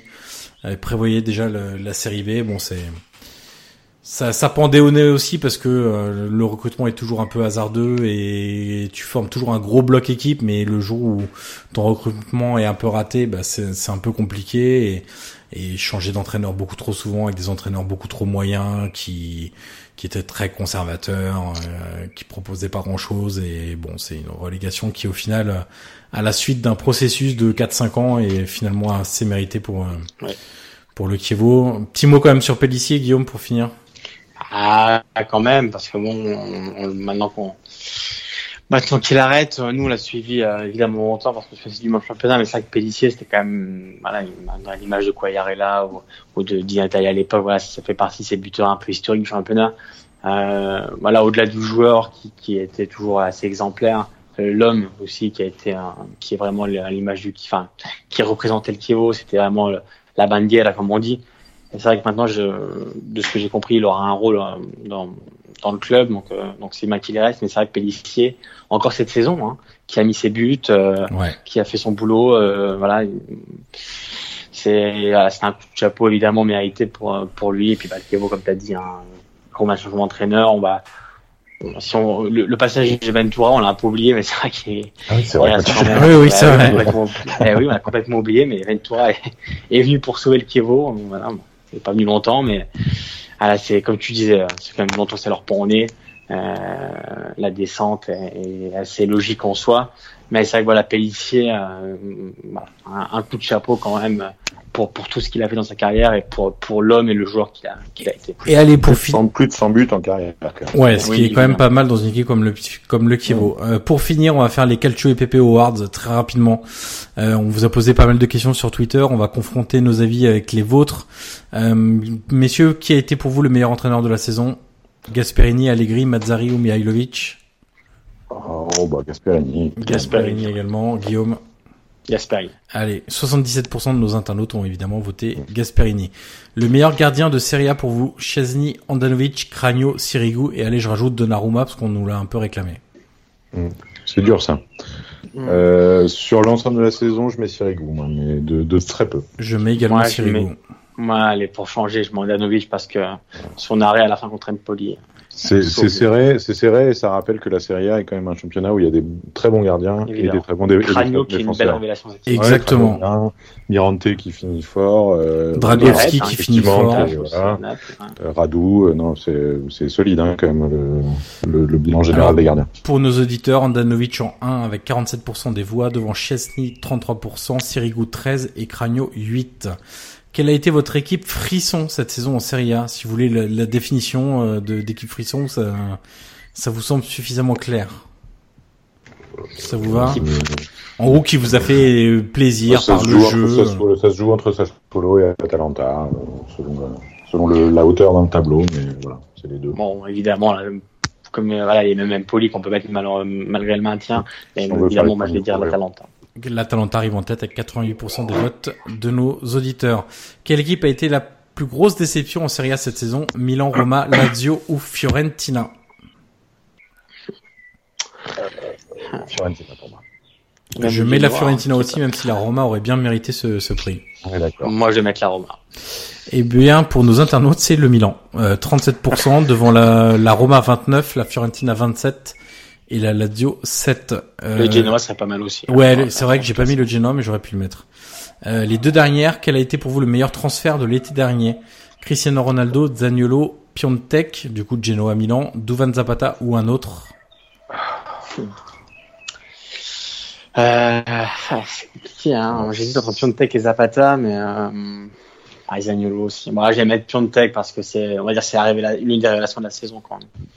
Si, moi, je dirais qu'en prenant tous les paramètres, euh, valeur supposée du joueur, euh, du club de départ, du club d'arrivée, montant du transfert, euh, impact, euh, etc., je dis Zapata. Eh bien, moi, je vote Zapata également. Et pour nos auditeurs, c'est Piontek à 41% devant Ronaldo 33 et Zapata 17. Et enfin, de quel joueur attendiez-vous un haut niveau de performance cette saison pour finalement être déçu à l'arrivée? Icardi, Pastore, Simeone ou Higuain Higuain. Higuain parce que le flop est quand même euh, monumental. Ouais. Pastore, Pastore dans son, dans son genre mal non plus, mais ouais, Higuain pour le coup c'est vraiment catastrophique. Ça se vaut. Euh... Je dirais plutôt vers Higuain aussi. Ouais, et Higuain également, et c'est ce qu'ont voté aussi nos auditeurs, à 39% devant Icardi 31, Pastore 25 et Simeone 5%. Messieurs, je vous remercie pour ce très long podcast. On est à 2h40 de, de podcast. Mais, mais cette saison valait bien ça parce que finalement, même si on n'a pas été hyper enthousiasmé dans le jeu, par beaucoup de grosses équipes, notamment avec des, des équipes qui ont sous-performé, des individualités qui ont sous-performé, il y a quand même pas mal de choses à dire. Et il y avait aussi des équipes qui ont très bien joué, donc fallait les mettre en valeur. Euh, merci Stanislas, euh, je rappelle, correspondant de l'AFP à Rome, euh, service des sports, que vous pouvez évidemment retrouver sur, sur Twitter. Merci Guillaume. Merci à Même toi, Johan Crochet, pour, pour cette saison. Hein. Oui, c'est le dernier. De la présentation, du, du, du, boulot que tu as fait, de, des petites histoires, des idées. voilà, ce, ce, bébé de Cacho Pepe est ton idée. Donc, euh, donc voilà, c'était une très belle saison, on a passé des très bons moments, donc, euh, donc merci à toi. Je me fais le porte-voix de, de, vos auditeurs, bravo à tous les deux pour la, la qualité et la constance euh, du travail. C'est facile de le faire une fois de temps en temps, euh, de faire à ce niveau-là toutes les semaines, c'est un gros boulot. Bah, merci à toi, merci à vous. Eh ben merci à toi Stan, merci à nos auditeurs. On revient rapidement, on vous expliquera deux trois petites choses, on fera un point sur euh, ce qui arrive en termes de mercato et euh, des, des, semaines et des mois à venir. Merci à tous et on se dit du coup pas la semaine prochaine comme d'habitude. Merci pour votre écoute et à bientôt. When you make decisions for your company, you look for the no-brainers. And if you have a lot of mailing to do, Stamps.com is the ultimate no-brainer. It streamlines your processes to make your business more efficient, which makes you less busy. Mail checks, invoices, legal documents, and everything you need to keep your business running with Stamps.com. Seamlessly connect with every major marketplace and shopping cart. Schedule package pickups and see your cheapest and fastest shipping options from different carriers. With rates up to 89% off USPS and UPS rates. And with the Stamps.com mobile app, you can take care of mailing and shipping wherever you are. Make the same no-brainer decision as over 1 million other businesses with Stamps.com. Sign up with Code PROGRAM for a four-week trial, plus free postage and a free digital scale. No long-term commitments or contracts. That's Stamps.com. Code PROGRAM.